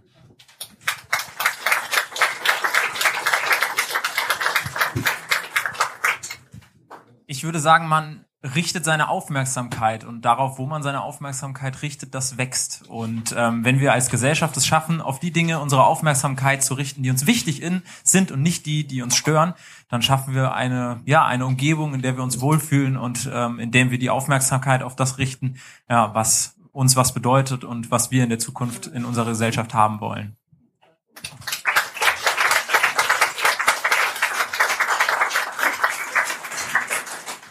Ich bin ja hier groß geworden, ich bin hier geboren. Ich habe mich manchmal gefragt, ob ich hier bleiben möchte oder ob ich weggehe.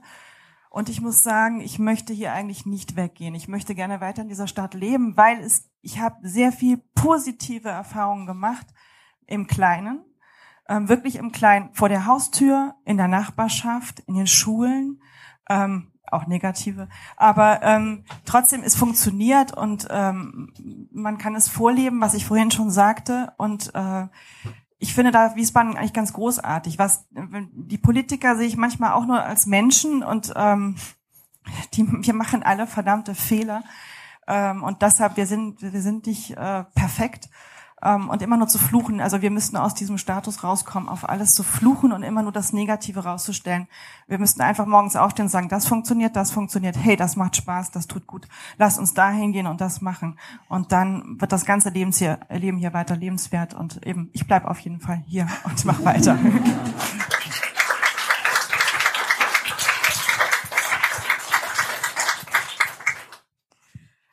Ich denke, ich habe mit 45 Jahren angefangen, mir über mein Alter Gedanken zu machen. Ich bin Single, ich habe keine Kinder und ich habe mir dann überlegt, was wird denn, wenn du alt bist? Wer kümmert sich denn dann um dich? Und ich habe, und da muss ich äh, meinen Vorrednern etwas widersprechen, nicht die Hoffnung, dass irgendwelche Politiker sich so darum kümmern, dass es mir menschenwürdig im Alter gehen wird. Was also war zu tun? Für mich gab es nur die Möglichkeit, selbst initiativ zu werden und mir selbst über, zu überlegen, wie will ich mein Alter gestalten und wie will ich leben. Sich da auf Politik zu verlassen, das war mir zu riskant. Aber wir haben Politik da, wo es ging, wo sie uns gebogen war, selbstverständlich immer versucht zu nutzen.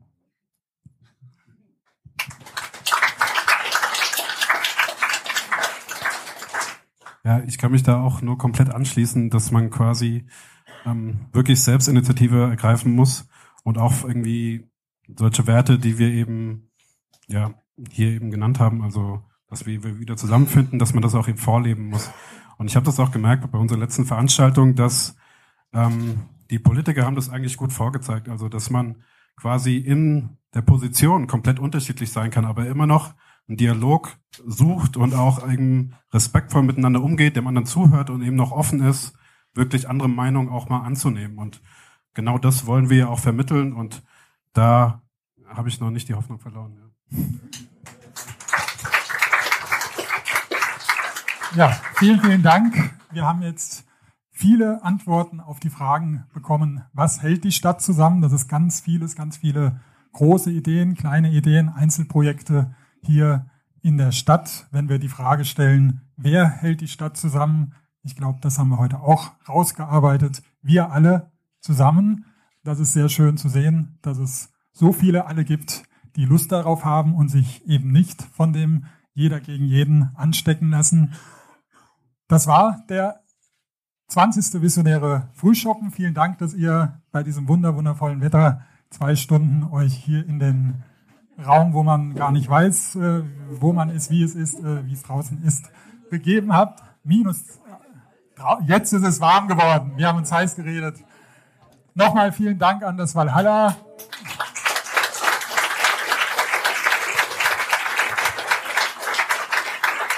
An alle, die ja auch hinter den Kulissen und vorne am Dresen, den ihr jetzt gleich noch stürmt, äh, aktiv sind, auch an das Team nochmal von Wiesbadener Visionen und an den Falk, der einen Podcast hier draus machen wird. Zwei Termine äh, gibt's noch, wo ich selbst schon wieder labern darf und fragen darf.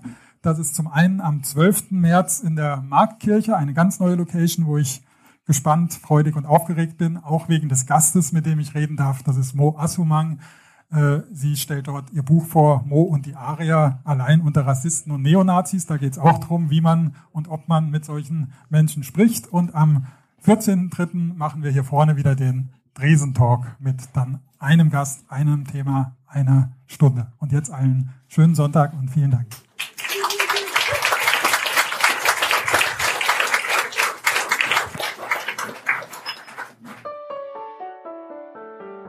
Der visionäre Frühschoppen wird präsentiert von Sensor, das besondere Stadtmagazin für Wiesbaden, den Wiesbadener Visionen und dem Valhalla im Exil. Wenn euch diese Folge des Visionären Frühshoppens gefallen hat, dann abonniert und liked uns, teilt den Podcast in euren sozialen Netzwerken und erzählt euren Freunden und Bekannten davon. Wir haben übrigens noch einen zweiten Podcast, den Tresentalk. Zwei Menschen, ein Gespräch. Hört doch mal rein.